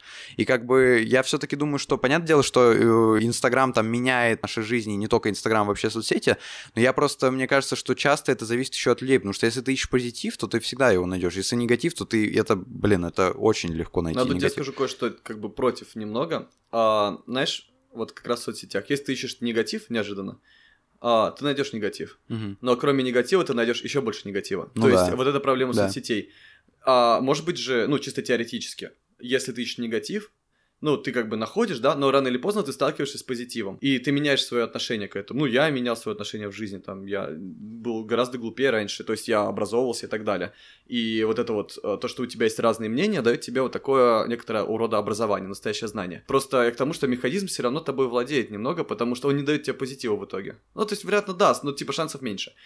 А, то есть, знаешь, типа ты ищешь негатив, да, но как бы позитив пролетает мимо тебя, потому что система рекомендаций такая. Да, да. Вот, а, а чисто теоретически, а будь он попа попав бы в струю, он мог бы тебе изменить твое мнение и все-таки направить тебя в другое направление.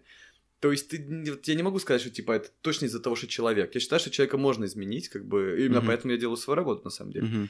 Просто знаешь, как вот говорят, допустим, вот есть медиазона, да, ну, СМИ, да, про судебную систему mm-hmm. в России, и говорят, что вот если я это, я когда это услышал, мне было как бы смешно, хотя я читаю медиазону, там говорят, что если ты будешь читать медиазону три дня подряд, то на третий день тебе захочется умереть. То есть, ну, типа, ну ты, ну ты же, ну ты же, блин, сам заходишь на медиазону и читаешь это, там, дело нового величия. Это не то, что этого нету, я как бы, я знаю, что нужно об этом говорить, нужно предотвращать. Но если так вот, ты читаешь медиазону, тут какой-то трэш происходит постоянно, ну ты выгляни в окно, вроде как бы жизнь идет, все нормально, типа, ну, то да. есть все равно есть фактор того, что, ну, как мне кажется, что все-таки люди тоже иногда, они же сами кликают на эти ссылки там.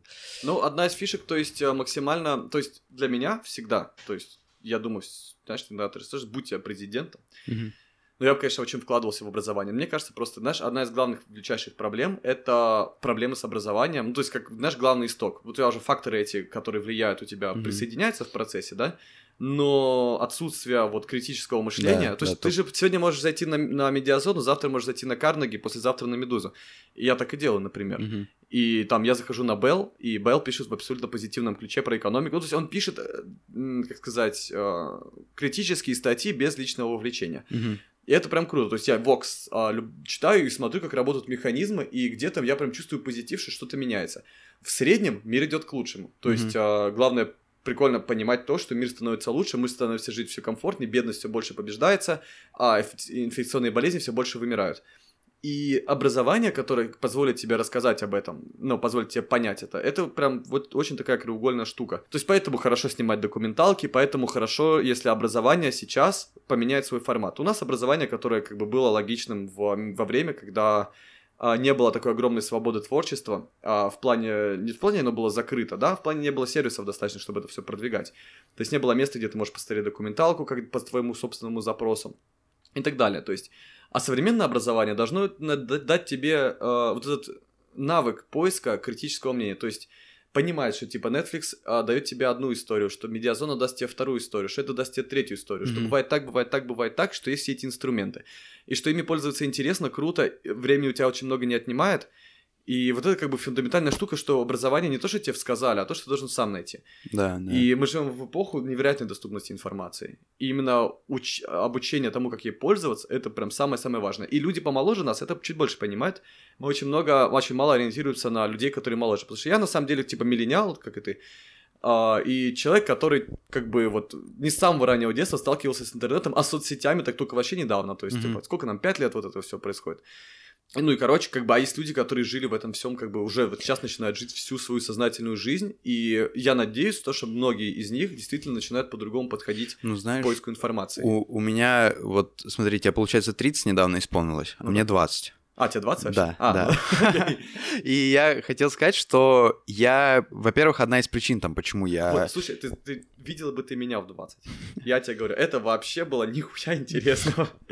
То есть вот я в 20 совсем был не такой. А, ну, в общем, я просто про то, что это одна была из причин, почему я ушел из универа, потому что нам вот э, постоянно всякую хрень какую-то пихали, и ничего соотносящегося с реальным миром там не было. Но более того, на самом деле молодежь, к сожалению, молодежь, сказал я, тоже 20-летний, но вот даже мои, э, мои сверстники, мои там даже одноклассники, блин, я с детства, и это меня научили мои родители, а не как-то меня кто-то научил, даже банально, когда готовишь доклад, вот э, у меня одноклассники, многие мои там сверстники какие-то, они просто брали огромное полотно, как бы простыню текста, вставляли это, зачитывали с э, э, вот этим вот, и они не могли ничего... Мои тоже. Они, да, и они не могли ничего сказать. И то есть поэтому мне кажется, что на самом деле это все так... Ну, нет, если образование поменять, то, конечно, да, я думаю, так, ну, поменяется все это тоже в том числе.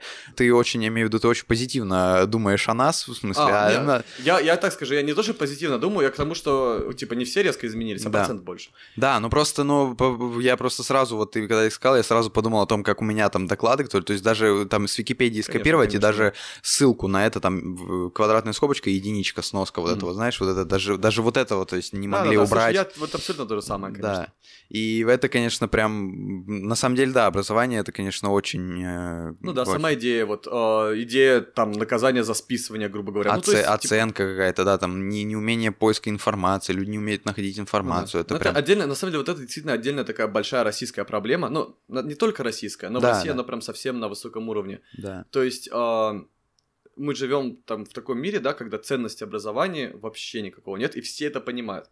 Все сидят вокруг и понимают, что образование не ценно, не ущербно, и мы тратим это время впустую. И в том же Дагестане средний балл за ЕГЭ 98 баллов. Ну да, но это как бы одно из подтверждений. Да, да. Да, это не только потому, что Дагестан, просто там так сложилось. Да, Вероятно, понятно почему. Ну, и к тому, что, да, действительно, то есть в универ ты идешь такая же история в большинстве случаев. Да, зарубежный универ реально делают крутых чуваков. Ну, да. потому что там у них действительно другая политика, да, то есть, а, в России, кстати, скажут, вот зарубежный универ, ты не патриот, чувак. Ну, типа, там наказывают за списывание, выгонять тебя нахер, и меня как бы можно было делать что угодно, как угодно. И все, вот я жил в системе, в которой все твои преподаватели были уверены, что это нахер тебе не нужно. Но они почему-то продолжали делать эту работу.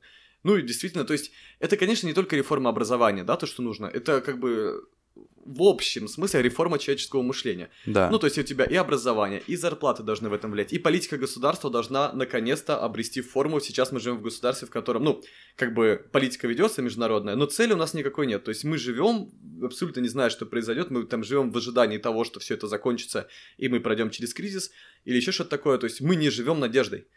Вот, а это влияет все друг на друга, то есть это и повлияет на образование, то есть если ты живешь надеждой, живешь идеей, что мы наконец-то строим что-то, меняем мир и так далее, то есть Штаты, например, не благодаря, думаю, государству, но государство помогло этому как бы м- либерализации бизнеса и mm-hmm. большого бизнеса, то есть все там живут надеждой, что они, допустим, не все, но IT-корпорации, да, или что угодно, то есть мы хотим идти туда, к людям, которые меняют мир, которые сейчас, типа, я бы мечтал работать там у Илона Маска, который запускает ракеты и, возможно, колонизирует Марс. Это великая идея, которую как бы ради нее стоит родиться, жить, учиться. И mm-hmm. если у тебя под это подстроена система образования, которая тебе позволяет это сделать, и идеи есть, то ты прям живешь кайф. А мы живем здесь в России, Куда мы хотим идти, мы хер знаем. То есть, ну, наверное, в офис, как бы. И ты уже живешь в смысле, что тебе как бы и умирать пора.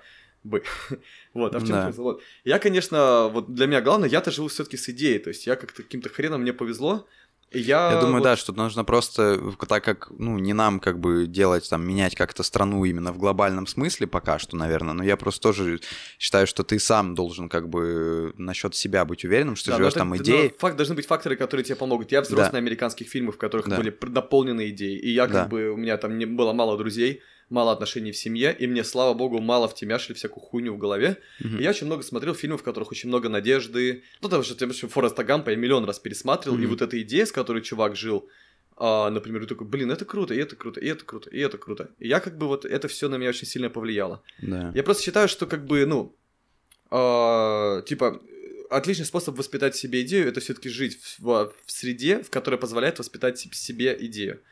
То есть, понятное дело, что если ты живешь в Сан-Франциско или там в Лос-Анджелесе, ну, и ты не иммигрант, и ты там из обеспеченной семьи, у которой есть возможности, то с большей вероятностью ты захочешь делать что-то да, чем если ты живешь в провинции в России, да, типа почему mm-hmm. там идейных меньше. То есть, да, люди находят каких-то невероятных особенных людей, которые вышли из провинции и смогли сделать из себя личность. Mm-hmm. А, и такие говорят, ну вот видите, в провинции это тоже можно, что это вот все остальные не делают? Просто ну, процент, про... процент маленький. Да, и как правило люди такие в провинции, их воспринимают до того момента, как они не станут известными, популярными, богатыми, успешными, их воспринимают как белая ворона, то есть всегда.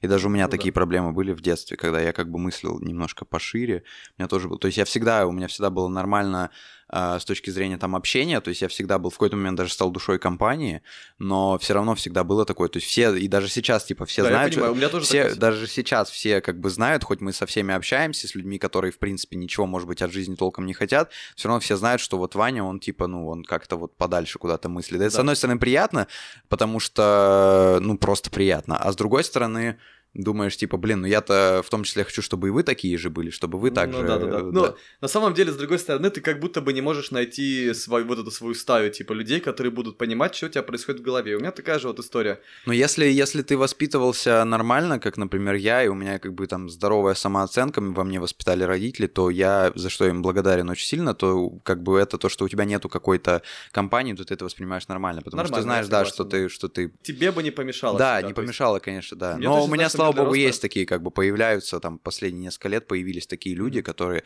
Но они тоже, как правило, все...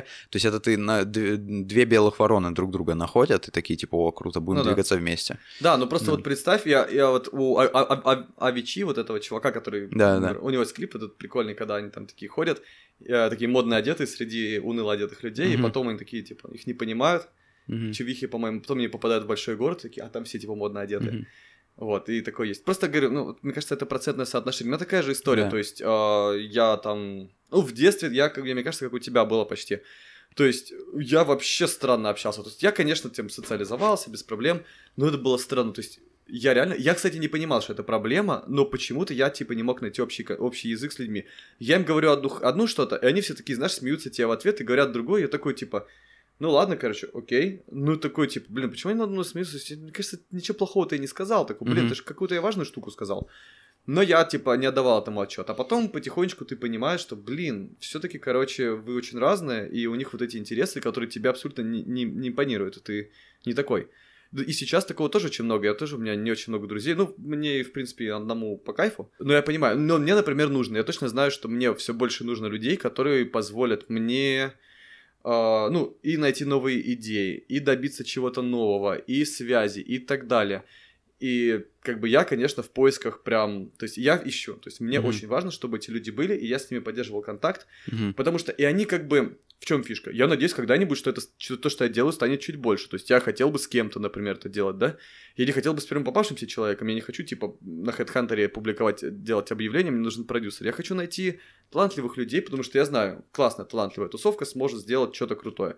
Да, потом будут другие проблемы больших компаний и так далее, но если ты подойдешь к этому хоть немного правильно и честно, то у тебя больше как бы и шансов и так далее, и тебе будет приятнее с ними работать. Угу. Вот, поэтому кто бы это ни был, мне, в принципе, я всегда тоже хотел бы искать вот. Ну и из больших чуваков тоже. То есть, что самое приятное, те, кто занимается большой работой, большие там бизнесмены или средние бизнесмены, но те, кто что-то добился, они все прикольные люди. То есть, они все так или иначе интересны.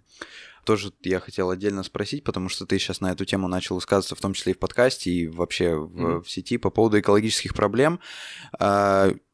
Почему многим это кажется неважным, почему это кажется каким-то еще там разрушением скреп наших, или то, что это все, ну, в общем, то, что на самом деле все будет нормально. Твое мнение, почему, почему это все важно, и при этом почему люди к этому не относятся так, как будто это важно? Слушай, ну опять э, миллион факторов. Ну да, ну давай. Из факторов дагестанский, например, абсолютно. Угу. Мы все-таки раз радикализируемся действительно по группам. Угу. И тот, второй фактор со- соцсети, то же угу. самое. То есть э, то, что люди не замечают, например, насколько сильно вот эта вот э, наша атмосфера, интернет, в которой мы сидим, позволяет нам подогревать наши собственные заблуждения. Угу. И сделать из заблуждений мнение. Э, и очень часто люди там, ну, грубо говоря, если ты как бы... Э, Грета сказала херню, посмотрел и тебя бас в рекомендациях еще 10 вид- видов теории заговора, почему Грета, короче, подкупили иностранные агенты и mm-hmm. используют девочку больную для этого. И даже Путин в это верит. Ну, то есть, mm-hmm. я, мне кажется, он действительно искренне в это верит. то есть, он не да. сказал это для какого-то политического влияния, потому что какой смысл ты говорит для какого-то политического заявления? Мне кажется, он типа действительно сам это сказал, что типа девочку используют, девочка больная и все такое. А, ну то же самое Блин, так много просто, знаешь, столько можно про Ну вот, допустим, смотри, вот когда были, когда а. леса горели, да, там Тёма Лебедев там говорит, ну, ты да. на него бомбил, что... Ой, а что он говорил, кстати, да, мне Он говорил, он говорил, что типа, да, а, всегда, горят, всегда они всегда, горели, да, да, да. да, всегда, просто сейчас вот это вдруг так заметили со спутника. И многие люди действительно так думают. Да, и фактически вторая, леса действительно всегда горели. Да. То есть, а, и, видишь, главная проблема в том же, типа, он прав, типа, все-таки он прав. И вот это, кстати, еще и нехватка образования вдобавок. То есть, если на самом деле то, что я только что все это рассказывал, это то же самое. А, как бы все сложно и просто. Просто как раз, что ответ найти достаточно просто, и он, и он во многих сложных вещах. А, нехватка образования. То есть, грубо говоря, вот я вижу, когда политики говорят, что ну, глобальное потепление, глобальное похолодание – это процессы фундаментальные в природе, которые происходят mm-hmm. так или иначе от срока к сроку. И это правда. Угу. То есть с этим не поспоришь, действительно происходят процессы. Но, во-первых, у этих процессов всегда есть какая-то причина. Ну, грубо говоря, например, ну, типа динозавры вымерли, и да, динозавры вымерли, ну, типа, либо от удара метеорита, да, там, а, кто, неандертальцы вымерли а, от, мы, мы не неандертальцы, просто другой человек, mm-hmm. который, к сожалению, не дожил до наших дней, вымерли от взрыва супервулкана в Индонезии. То есть, ну, грубо говоря, были вот эти вот... Это очень классно, типа, чтобы понять, как это работает. Вот, и э, нехватка знаний, то есть леса горели, да, но так как сейчас они никогда не горели, и, вероятно, это имеет связь с глобальным потеплением. И, и еще люди, как бы, знаешь, а что такое глобальное потепление? На самом деле, типа, проблема глобального потепления в том, что через какие-то 10 лет процессы в атмосфере будут происходить гораздо более хаотично и разрушительно, и усилятся. То есть это не про увеличение там только температуры в Земле, не то, что ты типа, умер, умрешь от нехватки кислорода, нет, это ты умрешь от урагана. Угу. Вот. И сам факт того, что человек очень часто не связывает эти вещи, это печально. То есть, ну и грубо говоря, ученые тебе говорят, выбросы СО2 влияют на температуру, парниковый эффект это реальность. Но как бы есть всегда простое объяснение. это может быть и нет. Потому что ты как бы не следишь за статистикой. Да, если был кто-то, кто предоставил тебе статистику, вот смотрите, как происходит. Ну, это взаимосвязано. То есть мы ученые, мы наблюдаем точную взаимосвязь между этим и этим. Тогда, возможно, что-то бы изменилось. Просто нехватка образования и мнения людей, как правило, основаны на субъективном мнении группы. Угу. А, когда тебе кто-то говорит, а, тоже Лебедев, у него есть подписчики, которые действительно доверяют его мнению. И его фраза, которая не имеет никакого научного основания под собой, а тупо его личный вывод – становится в глазах Ну, это просто правдой. тут еще нужно... Потому что я тоже подписчик Тёма Лебедева. Я тоже я подписчик. Я прям да. каждый, я каждый раз смотрю пост, и я такой, типа, за это, ну, типа, вот за это мудак, за это мудак. Я как бы вот, я сейчас, мне еще обидно, что он еще так себя, ой, просто сорян, столько хейт, столько... Нет, это, это, это... злости. Это, это на самом деле у меня то же самое, как даже про него там друзья, типа, того же Варламова, там, они же с ним друзья, он говорит, нужно, Тёме, как обычно, нужно высказать свое важное мнение, но просто это, люди вот, да, вот когда, допустим, мы с тобой до этого говорили про критическое мышление, они думают, что, типа, критическое мышление многие не понимают, они думают, типа, ну я вот почитаю а, Медузу и почитаю Медиазону, но это как бы Маловато. скажем так, э, крайности одной и той же сущности. Ну да. А когда ты говоришь им, то, что, допустим, а Russia Today почитать, они такие, ну, бля, не, ну не хочу, зачем? То же самое и с Тёмой Лебедевым. Я, меня дико бесит многие его эти, когда он говорит, ну, то есть он говорит абсолютную херню, и мне прям больно на это слышать и смотреть, но я понимаю, что это формирует во мне какое-то видение еще и с этой стороны. Я понимаю хотя бы, что есть огромное количество людей, которые о том, о том, чем я задумываюсь, они вообще не задумываются. То есть это тоже правильно, я думаю, но как бы все равно вот насчет... Я на самом деле не думаю, что эти высказывания правильные, просто потому что, ну, они действительно не обоснованы, и ты-то да, ну, таких как ты не так много. То есть, э, но с другой стороны, есть, они все немного пропагандирующие, то есть Да, они конечно. все а, подача этого высказывания заставляет, как бы мотивирует тебя верить этому на слово без поиска. Ну, личных- Подача тут что-то уже вот, у по- мне кажется, основная претензия именно вот к Тёме, у меня, по крайней мере, что именно не то, что мнение, мнение каждый может высказать, а вот именно подача, Подача что это мнения, безапелляционное, что вот типа... Безапелляционное мнение, да. да, И что типа мое мнение самое Да. важное. И вроде бы человек имеет право это делать, чисто Да. теоретически. Но я считаю, что, ну, в смысле, ну, это если ты живешь в мире как бы иллюзий. То есть любой человек имеет право, да. Но у тебя, ты, ты человек, у которого там 200 тысяч, 300, 400, много подписчиков, короче. А много подписчиков и аудитория, ну, типа, давайте будем реалистами. Это позволяет, ну, типа, это дает тебе ответственность. То есть, какого хрена президент тогда не может сказать все, что угодно, как бы, и отжигать, пить, пить, бухать и плясать на сцене, потому что любой человек может. Потому что у него есть ответственность перед огромным государством. Мгм. Вот, и как бы давайте не будем исключать, потому что мы немного не равны, то есть, а довольно глупо говорить, что все одинаково могут говорить все что угодно. Нет, не могут. Ну, в смысле, могут, но и не могут. То есть у тебя... То есть, когда какие-то, когда просто не такие экстремальные какие-то мнения, тогда могут говорить. А когда дело касается вот именно, когда у тебя и да и подписчиков, да, много там, то тогда. Ну конечно, да, Всегда надо, можно надо высказать свое мнение правильно. Всегда можно сказать, как бы попыта- пытаясь дать пространство для мышления. И это круто. И как раз именно это формирует а, дво- ну, типа вот работу над двойными стандартами. Я пытаюсь это делать в постах, на самом деле, и хоть Инстаграм для меня как бы не основная штука, но это для меня площадка для экспериментов, Мгм. как я должен высказывать свое мнение, чтобы заставить людей задуматься. И мое мнение такое же, как и, и, грубо говоря, мнение Лебедева имеет право на существование, да, но оно другое. Оно вот подача заставляет человека, типа, говорю, я высказал это, но, чувак, пойди поищи, позанимайся сам, посмотри здесь, здесь, здесь, здесь. Я тебе даю, типа, варианты, можешь еще где-нибудь поискать. Вот, все, достаточно этой фразы, и твое мнение то же самое, по идее. Но оно уже настолько сильно меняет. Да, ну то есть ты сделал все, что от тебя зависит, а там уже дело человека, будет да, он да, искать я ему так и говорю, типа, чувак, обрати на это внимание. И я ему не говорю, что типа так оно и есть. С другой стороны, понимаешь, когда ты говоришь так оно и есть, действительно это приносит больше охваты, больше там Мгм. обсуждения, срачи и так далее. Лебедев это понимает. То есть ты типа. Но это, это классическая работа медиабизнеса, на самом Мгм. деле, как вот э, этот Life News, да? Да, Life News, да. Звали А, это Рама Шотыч, Рам да, Габрилянов. да. Вот, э, как Life News. У него было вот это вот мышление. Но мне кажется, что это просто сейчас, я надеюсь, что это будет устарев... все, более устаревающая политика. И мы все-таки придем к тому, что... Я, я вижу, то есть с каждым годом я вижу все больше критического мышления, и то, что критическое мышление находит аудиторию, Мгм. все больше людей действительно на это цепляются, все больше людям умнеет, все больше людей чувствуют себя приятнее только от этого, а, позитивнее в любом случае, И с силами что-то изменить, то есть их жизнь становится круче, они прям вот как я, например. Я вижу, что моя жизнь становится прям классной. Я вижу ш- не что это вот одно или другое, я вижу что-то, что я могу изменить, и моя жизнь обретает смысл, и я хочу, чтобы каждому это, блин, донести. Вот, что это действительно круто. Вот, я думаю, что такие штуки должны, типа, найти свою, вот, прорасти в этой почве. Мгм. И, ну, и в этом, кстати, я чувствую свою великую миссию как раз. Не то, что, типа, вот, запечатлеть народы, э, которые умирают, да, а вот, вот великая миссия глубже. Она во в чем-то вот таком. Кстати, вот о великой миссии у меня в конце, подбираемся потихоньку к концу, у меня в конце есть рубрика коротких вопросов, которые, в принципе, от выпуска к выпуску не меняются, и ты много про это, про, про такие высокие цели сказал. Вот давай сначала так, давай зад- задам тот вопрос, который тоже многие люди думают, что журналистика в России умерла. Как ты считаешь, умерла или нет? Я могу сказать, что он находится в достаточно глубокой заднице, Мгм. но как и нич- ничто в мире не умирает навсегда.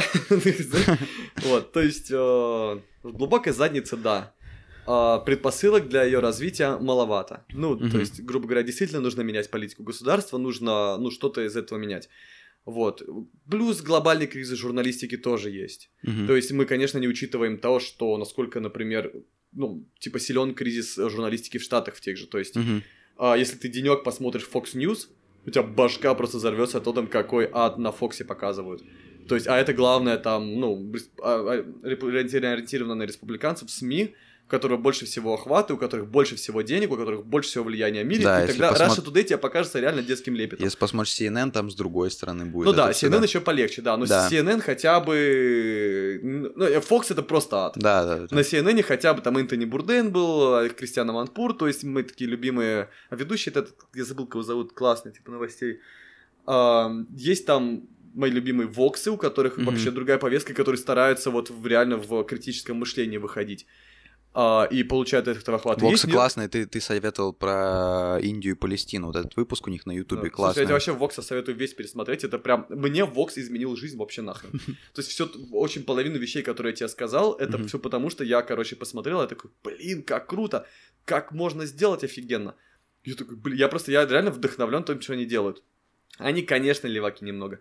А, но, но они как бы стараются действительно, то есть они хоть и леваки, у них есть вот эта вот повестка, типа мы думаем так, и вот ты можешь вот это так по статистически проследить, это круто. А, у них даже есть был отдельный выпуск про проблемы статистики, uh-huh. а, про ось Y на графике, это прям круто. То есть, когда ты делаешь график, типа, смотрите, как идет наш рост. Но ты его начинаешь делать от сотни до, до 200, грубо говоря. А если ты ось Y сделаешь от нуля до 200, ты поймешь, что рост был не, не очень резкий, а вот такой. Uh-huh. И они такие, типа, смотрите, как можно манипулировать графиками, все манипулируют действительно, и это прям, ну, типа, ты даже статистикой можно так подманипулировать. Mm-hmm. А, да, а еще в Штатах есть Нью-Йорк Таймс, который да. тоже своеобразен. То есть да. я не, не, не... И он подается как что-то праведное, да, Когда то есть это, это... Все это, мы сейчас понимаем, это, что это не совсем все Это знаешь, как вот тоже с CNN тоже такое было, что раньше это был прям э, такая, такое СМИ, которое прям первое, там, первые трансляции какие-то делала, первое все, а потом они как бы, ну, стали более такими, более мочить, стали определенных людей. Нью-Йорк Таймс тоже, у меня вот подписка есть, и мне, у меня подписка, мне приходит, у меня уведомления отключены все, но мне приходят только новости и из Нью-Йорк Таймс. И вот mm-hmm. новости это прям постоянно Трамп там то, ну, короче, прям мочат конкретно. И я как бы согласен, что Трамп, ну, чокнутый дебил, но как бы все равно, типа, я... Да, вот, кстати, кстати на, ну, на Воксе очень прикольно можно проследить. А, я, кстати, когда читаю же экономические СМИ, угу. а с экономической точки зрения Трамп, э, в принципе, интересный персонаж. Да, да, да, да, да. Вот. О... На The Bell, кстати, тоже делали вроде какие-то посты про Трампа. Тоже, ну, смысле, на Белле очень крутые посты да, про Трампа. Да. На Белле ты прям смотришь, на Карнеги очень прикольно. Да, Карнеги тоже. На Карнеги прям вообще кайф. О, ты вот, они Трампа прям здесь, я вот охренею, охренею с Карнеги. Для меня Карнеги это еще один классный пример и тоже меняющая жизнь. Просто они настолько большие и красочные, угу. а, но их подход к освещению материала очень нейтральный, очень со всех сторон. Я прям кайфую, и вообще такой ты не понимаешь, типа, чему... То есть ты такой, о, я понимаю две стороны, так прикольно. И про Трампа очень прикольно, что на самом деле... Ну, то есть, как бы, особенно будучи русским человеком, я примерно понимаю, то есть, у меня тоже есть свои предрассудки, например, там, антикитайские во многом, да, то mm-hmm. есть, не против китайцев, а против, там, политики государства. И это коррелирует, типа, например, с мнением Трампа, который действительно пытается выставить Китай как главного стратегического врага, и я думаю, с точки зрения экономики Америки, это действительно важно сделать. Угу. Потому что проблемы, ну, например, США, именно международной политики и экономики в том, что, ну, политики, такие международные политики, которые выливаются в экономику так или иначе, а, в том, что они главный сейчас враг, это там во многом Россия или mm гибридные войны на Ближнем Востоке, и в этом плане, типа, у Трампа, допустим, действительно прикольная политика. Он пытается прекратить трату внимания на гибридные войны на Ближнем Востоке, пытается отобрать внимание у России и концентрирует очень много внимания на Китае, видя в этом экономическую угрозу для Америки. Mm-hmm. И, возможно, угрозу э, доминирования во всем мире. Вот, и это прям, вот как внешняя, внешняя политика, это прям очень интересно и даже круто с некоторой стороны. Uh-huh. То есть в этом плане даже Путин как бы достаточно интересный и крутой человек, потому что действительно в 90-х была проблема доминации Соединенных Штатов в международной политике, и это всех беспокоило. А после падения Советского Союза, который, несмотря на достаточно жесткую репрессивную политику, всегда противостоял Соединенным Штатам, и всем так или иначе приходилось выкручиваться, потому что тогда уже был ООН, и оба состояли там. Угу. И все-таки основная цель была, как бы вообще всех-всех-всех в мире, это поддерживать какой-то мир. И несмотря, да, гибридные войны продолжают mm-hmm. вестись, но все-таки цель была обозначена, и типа все шли к этому хотя бы, вот пытались. И в этом плане для меня ООН, конечно, это все-таки круто. И сейчас как бы на арене России, Китай, о, Штаты, Россия действительно пытается бороться за мнение и противостоять, но появляется Китай, которым как бы, ну, никто не ставил его на внешнеполитическую карту так серьезно. А тут ты просыпаешься, и он уже а, имеет там поддержки в Африке, на Ближнем Востоке mm-hmm. и так далее, и ты понимаешь, что действительно сейчас очень важно, как бы во внешней политике, я вот не знаю, как решить эту глобальную проблему интересов, но все-таки ограничить интересы Китая в том числе, потому что, ну, нельзя просто так воевать, типа, между Россией и Америкой без конца и не обращать внимания на то, что происходит вокруг. И в этом плане для меня это, что Трамп, ну, типа, делать врага, конечно, я бы не поддерживал эту идею, но обратить внимание на политику Китая и на угрозы. То есть мне кажется, что, наверное, это во многом имеет смысл. Мгм. Вот, сделать так, чтобы все-таки Китай э, начал следовать. Как по мне, демократия все-таки в хороший выход, и я вижу, что демократия действительно делает хорошо. Когда я вижу, что происходит в Китае в плане внутренней политики, ну, ав- авторитарные режимы всегда, для людей всегда это плохо заканчивалось. То есть Мгм. люди всегда очень сильно страдали. Я вижу, как люди, ну, как бы, что происходит в Китае с правами человека, как это жестко очень часто. И что серьезно, действительно, да, я хочу, чтобы кто-то по это повлиял. Так, резюмируя, значит, журналистика в глубокой заднице, но надежда есть. Да, надежда есть, и хорошо, конечно, что-то с этим сделать. А, следующий вопрос, на который тоже можно ответить, можно коротко, можно не коротко. От чего тебя в твоей жизни прет прямо сейчас, от чего ты кайфуешь, что вот тебе нравится в своей жизни? Вот прямо сейчас. Слушай, ну мне нравится работать, если честно. Работа, то есть, ну вот, э, то Да, дело, да, дело, которое ты делаешь. Да, правда, это сопряжено с огромным количеством страхов и переживаний, что меня напрягает, конечно. Чего типа. ты боишься, кстати? Ну, я боюсь, э, что все это закончится, короче, я тут останусь дома, сопьюсь, короче. Потому что это, походу, единственный альтернативный вариант успеха. А, вот, и как бы закончится плохо, у меня не будет идей, я, типа, там, не получу денег, я не смогу это все продвинуть. А, главное, чего я боюсь, что я перестану, типа, делать. Мгм. Вот, я прекрасно знаю, то есть, вот тут я не боюсь. Если я буду продолжать идти, там, хуячить, общаться с людьми, пытаться продвинуть, я с голоду не умру, я от скуки не умру и буду вообще Мгм. веселиться. Хотя буду там работать без выходных, но это без, без разницы. А, главное, чего я боюсь, что именно я перестану это делать, скачусь в депрессию, не знаю, вот что-нибудь такое, что я сяду на диван и не буду вставать и А у тебя вставать пять лет. бывали депрессии когда-то вот такие, как, как у каждого, наверное, творческого человека такое Ну, мне на самом деле при этом не бывало. Ну, прям не то, что депрессии, как, допустим, как клиническая депрессия, как, бля, а просто, что вот это вот какое-то... Ну, периодические переживания, куча прокрастинации, конечно, происходит. Ну, то есть я такой сижу, думаю, блин, куда ушла моя целая неделя? Я тут тут что туда сходил, то квартиру убрал, то еще что-то такое, я не сел за, не за вот свой вели- большой труд, короче, Мгм. поработать. Сейчас, например, вот, грубо говоря, там прям сегодня, да, у меня такой кризис. кризис. Ам, ну, я закончил фильм, ну, вчера, грубо говоря, там Мгм. домонтировал, цветокор последний доделал. И тут надо уже к следующему переходить, а это сложно так на самом деле. Мгм. Ну, то есть ты должен все это там проект убрать, поставить новый, начать, и вот это начинать всегда ненавижу. И я такой хожу и думаю, я трачу свою жизнь, я трачу свою жизнь, я, короче, ничего не добьюсь. Я сейчас сяду на диван и помру на этом диване. Ну, я, Я думаю, это нет, ты-то, ты-то не помрешь Ну, я тоже, я тоже надеюсь. Вот. Ну, А. это как бы, на самом деле, наверное, хорошая мысль отчасти. Ну, лучше бы, конечно, она пореже возникала, потому что, ну, как бы, оно и мешает немного. Но, с другой стороны, думать об этом хорошо, хотя бы, что, ну, понимать, что есть все-таки неприятный исход иногда. Мгм. А, смотри, человек вымышленный или реальный, из прошлого или из будущего, с которым ты бы хотел встретиться, поговорить, пообщаться, узнать что-то. Черт, надо подумать, я думаю, такое точно есть. Но он, он, типа, прошлого скорее, да, потому что... Не, ну, мо- можешь, ну, может быть, там, который в настоящее время живет, может быть. М-м. Знаешь, я раньше с Горбачем хотел встретиться, но теперь я понял, что в его возрасте уже ничего интересного не узнаешь. Ам, Так, дай подумать. Даже, даже я понял, что и в раньше что-то я так немного разочаровался от идеи встречи с Горбачевым. Ам, м-м-м. Слушай, блин, я уверен, что есть, просто я не могу вспомнить. Блин, я уверен, что есть, так вот, вот реально, я даже, наверное, думал про это, только вот не знаю, кто. А слушай, вот допустим, вот прямо сейчас я, я вот с Дудем бы хотел бы встретиться. Я реально хотел бы встретиться, потому что, ну, он меня во многом даже вдохновляет, я вижу его идею. То есть я действительно бы, у меня было бы о, чем поговорить, мне прям реально, блин, прям интересно, и мне кажется, ему тоже было бы интересно. А это и сейчас. Ну и потому что, как бы, я обычно не вижу людей в России, у которых есть внутренняя идея, больше никого не вижу. Мгм. А как бы бы там не были интервью, мне было бы интересно. А, просто, ну, как бы, то есть я думаю, что чувак действительно может на многое повлиять. И А прям, как, а как ты думаешь, вот э, сформулировать у тебя получится, в чем идея Юры? Слушай, у него есть, э, ну, наличие идеи, вот в чем идея. А, окей. Это, идеи. ответ, это ответ, да. Знаешь, это сделано не ради интервью, не ради того, чтобы сделать интервью. А, может быть, вначале там были, да? Но сейчас точно это же вижу. Это интервью ради того, чтобы сформировать мнение и транслировать. Это как творчество. То есть, вот подбор людей, а, темы, которые ты обсуждаешь.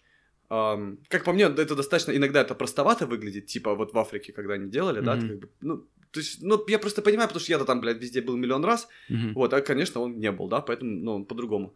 А, но вот сам подход к тому, что, типа, научить людей разбираться в экономике, там, в политике, mm-hmm. поговорить с разными людьми на эту тему, которые по разные стороны баррикад, э, сформировать критическое мышление. В этом смысле, да, в этом смысле, у, хоть это и не скромно, но у меня тоже есть такая идея, то есть мне просто записываться ради того, чтобы записаться, мне... А, это правильно. Это, вот, потому что я, ну, в общем, да. Смотри, ты говорил уже про Марс, у меня есть вопрос, кстати, на, на который все очень-очень все интересно отвечают. Если через 15-20 лет человечество, ну, может быть, даже и раньше, сможет полететь на Марс, и потребуются добровольцы, полетел ли бы ты на Марс? Через 15-20 лет? Не, ну, может быть. А через сколько бы полетел? Ну, знаешь, когда туда можно слетать, э, походить и вернуться обратно. Ну, и желательно, чтобы еще планета не была в говно уничтожена. Блин, я не знаю, я вот не хочу... Ну, я глобально понимаю, что этому вижу. То есть, э, примерно красного цвета пустыня с э, другим притяжением, с э, другим солнечным днем. Э, и я примерно понимаю, что у тебя там будет заработа. То есть прикольно посмотреть это там недельку, классно, классный опыт. Но ты тогда уже хрен оттуда улетишь, а там тебе придется не недельку сидеть. То есть, не, если бы на год слетать, вообще только так, туда, обратно, это все, если год заняло, вообще кайф. Но поскольку год это точно не займет, а больше времени ты на это убьешь и подготовку и так далее, то есть будем реалистами. Э, наверное, я бы отказался, потому что мне кажется, что здесь у меня есть гораздо больше что делать. А там ты как будто с нуля все это начнешь. Вот это, это как переезд в Соединенные Штаты, уже будучи здесь э, классным чуваком. То есть мне хочется в Соединенные Штаты, ну, Нью-Йорк классный город, хочу как бы познакомиться с людьми, пообщаться, переезжать жить ради того, чтобы строить свою жизнь заново? Нет. Mm-hmm. Работать, ну, в смысле, в Старбаксе или еще что-нибудь такое? Не, не спасибо. А ты любишь в жизни планирование или спонтанность? Планирование уже, конечно. Планирование. А раньше была спонтанность. Ну да, была спонтанность, не могу. То есть, ну, раньше я про это не думал, люблю я это или нет, просто была спонтанность и все. Ну, я думаю, спонтанность, она для людей, которые ничего не решили, что делать. Вот. Угу. А если у тебя есть какая-то идея там менять, не менять мир без разницы, да, любая идея что-то делать, планирование это твой выход, потому что. Ну, потому что как еще иначе? Mm-hmm. Если ты будешь постоянно спонтанным, ты будешь топтаться на месте, и в итоге к фрустрации придешь, что у тебя, ну, ничего не получается. Спонтанный был, конечно, не планировал. Стратегия важна. И, и делать тебя счастливым, на самом деле. Все думают, что спонтанно сделать тебя счастливым. А мне кажется, планирование делать тебя счастливым. Ну, это да, я тоже такого же придерживаюсь. Что ты после себя оставить хочешь? О, свою работу, наверное. Работу, чтобы смотрели фильмы после... Ну, не только фильмы после того, как тебя не станет, да? Ну, грубо говоря, да. Что бы там потом ни было нас будут слушать наверняка люди, которые не знают еще, что делать, но у них есть какая-то мечта. Скажи, дай совет человеку, если человеку, который только начинает свой путь к мечте, что ему нужно делать. Блин, это всегда не зависит уни- от того, какая да, мечта. Не, не, не универсально. Ну, Знаешь, не то, что... может быть, мечта стать антропологом, я бы посоветовал, ну, в универ иди устроить. Нет, ну, то есть, э, представим, что есть какая-то, есть какой-то универсальный совет, может быть, он будет очень легким, но тем не менее. То есть, может быть, есть что-то такое, что вот без чего, без чего ты бы не, не достиг своей мечты какой-то или не начал бы продвигаться на, к своей мечте? Блин, если был такой совет, конечно, я бы деньги зарабатывал, наверное, большие на раздаче этого совета. Не, ну знаешь, кто-то а... говорит, допустим, что нужно работать, что нужно жопу рвать, и это прямо универсальный совет, потому что по-другому никак Слушай, не получится. Я, я думаю, нет, ну работать и жопу рвать нужно. Ну, нужно просто этим заниматься, то есть если у тебя есть мечта, самое время начать это делать, а работать и жопу рвать придется по-любому, то есть как бы Нужно, конечно, но я не стал бы просто в советы заключать. То есть, как бы, а, это вообще без, без вариантов. То есть, поначалу работать, жоп рвать. Э, кому-то, кстати, может повести не придется. То есть, шанс есть. Но в основном шанс такой, что больше вероятности работать, жоп рвать. Типа делать... Слушай, на самом деле, знаешь, проблема в том, что люди, у которых есть мечта, они... Вот они действительно боятся это сделать а, и видят очень много преград. И как бы просто сказать, делайте это, забейте на преграды, да мне кажется, им уже кто-то меня такой сказал, кроме меня. Угу. Вот. Наверное, знаешь, надо что-нибудь сказать такое, что э, чуть-чуть сделать. Например, реально можно поехать попутешествовать э, и поизучать мир. То есть сделать себе вот один год отдыха. Попытаться позволить. Хотя это тоже, кстати, сложно. Вот. Э, надеюсь, они помоложе, эти люди. А, просто, знаешь, вот нужно что-то, вот, не знаю, для совета, что даст тебе почувствовать, что ты можешь все. И это не обязательно сейчас делать прям то, о чем они мечтают. Когда ты едешь в путешествие, ты действительно понимаешь, о, я могу наладить контакт с людьми без языка, допустим, желательно язык знать. Mm-hmm. А, о, я там могу куда угодно доехать, со мной ничего не происходит. Автостоп во мне дал невероятную уверенность. То есть я стою по тра- на трассе, ловлю машину, и она при... Ну, то есть, как бы я ночью посреди трассы происходит какая-то жопа, и всегда, каждый раз происходит какая-то магическая штука, и ты вы, вы, ну, как бы выходишь сухим из довольно неприятной ситуации. Ну, то есть не сухим, но ты выходишь, как ты выживаешь. Мгм. Вот. А, ну или, кстати, не выживаешь, тогда проблем вообще нет. Если ты ну, умер. То есть, как бы, да-да, вообще о чем париться, как бы. Вот, ну, то есть, как бы ты выживаешь, и все нормально. То есть, живешь дальше, и э, это классное чувство. То есть, классно знать, что бы ты ни делал сейчас, в итоге приведет тебя к результату, и результат всегда будет тебе на пользу положительным. Не факт, что ты добьешься успеха, но ты будешь доволен, и в твоем понимании добьешься. Наверное, попутешествовать. Или Мгм. послушать меня. А если бы ты мог делать все, что ты делаешь сейчас, э, не беря внимание деньги, де- делал ли бы ты то же самое, что делаешь сейчас, или бы делал что-то другое? Блин, это сложный вопрос. Ну, в смысле, это такой, сложно на него размышлять. В смысле, и из квартиры меня выкинули, да? Ну, ну не то, что, ну просто То как-то есть, вот если меня всё- выкинули из квартиры, и я остался на улице бомжевать, я бы сомневаюсь, что побежал снимать документалку. Не, ну представь, что как бы все как-то вот стало намного хуже, чем есть сейчас. И вот продолжил бы ты этим заниматься, или ты бы пошел там работать в Starbucks, например. Слушай, ну я бы пошел работать в Starbucks, если бы это был бы временная штука, которая позволит мне потом вернуться к тому, чем я занимаюсь. Вот. Ну, слушай, если бы я на самом деле сменил бы это все, я бы чувствовал себя в такой депрессии бы сидел, ну, типа, что я бросил это все, и что вот, типа, судьба меня заставила, ходил бы, жаловался на жизнь блядь, бесконечно. То есть Вот. это для тебя в каком-то смысле смысл жизни, да? Вот это Ну, всё то, что практически, да. Слушай, я не знаю, понимаешь, я тебе сейчас такое скажу, а через 10 лет уеду хостел строить, короче, один Так там. нет, это ж круто. Ну да. Ну, то есть, как бы сейчас, вот прям сейчас, да. Мгм. То есть, прямо сейчас, конечно, я бы хотел этим заниматься. Если бы меня выкинули на улицу, а все бы отобрали, ну, я бы пошел в Panasonic, взял бы камеру и сказал, ну, вот что мне хер это делать, как бы, либо на улице жить, либо поехать бомжевать, снимать. Попытаюсь что-нибудь снять, попытаемся заработать на этом денег с нуля. И все. А что, как бы, бомжевать здесь, бомжевать там, там же хоть по пути снимать можно. Вот, Ясно. купил бы какой-нибудь дешевый ноут. Ну, поработал бы месяц в Старбаксе, купил бы там дешевый ноут. а, значит, начал бы монтировать по камере Panasonic, там, дешевого ноута, вот.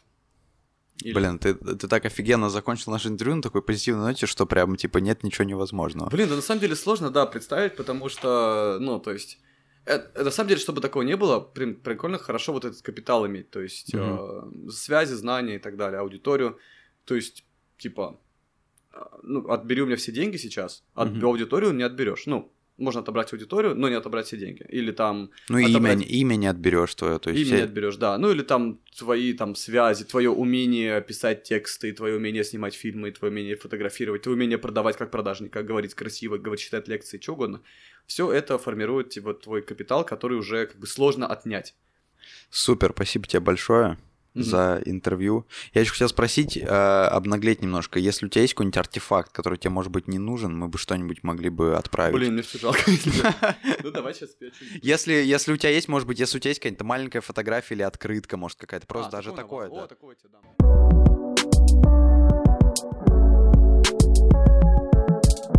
Во-первых, спасибо большое, что послушали это интервью, а во-вторых, как вы, наверное, поняли, я действительно взял артефакт у Саши, а именно открытку со знаменитой индейской девочкой, которую Саша сфотографировал где-то в амазонских джунглях. Я буду рад разыграть ее для слушателей подкаста. Все подробности в описании к этому выпуску.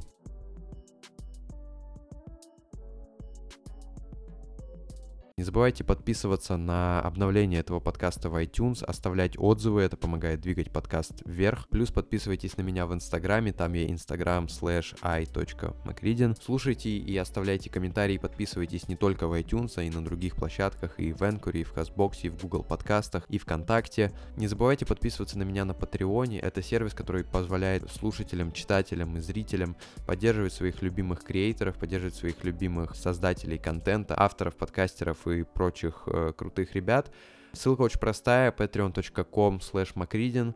Вы можете стать моим патроном, там есть разные так называемые перки, например, 1 доллар, это небольшая сумма, на которую не сходишь там в кино и не купишь кофе, но при этом мне будет приятно. Можете стать им за 5 долларов, тогда получите э, выпуск с фаворитами, которые я буду вам присылать ежемесячно, где я буду рассказывать о том, что мне понравилось в этом месяце, какие сериалы, фильмы, статьи. И также есть еще другие перки, в общем, переходите по ссылке, смотрите, и мне будет приятно, если вы меня поддержите. И, конечно, огромное спасибо Максиму, который является не только слушателем, но и патроном моего подкаста. А я не прощаюсь, потому что совсем скоро увидимся, услышимся и поговорим о чем-нибудь интересном.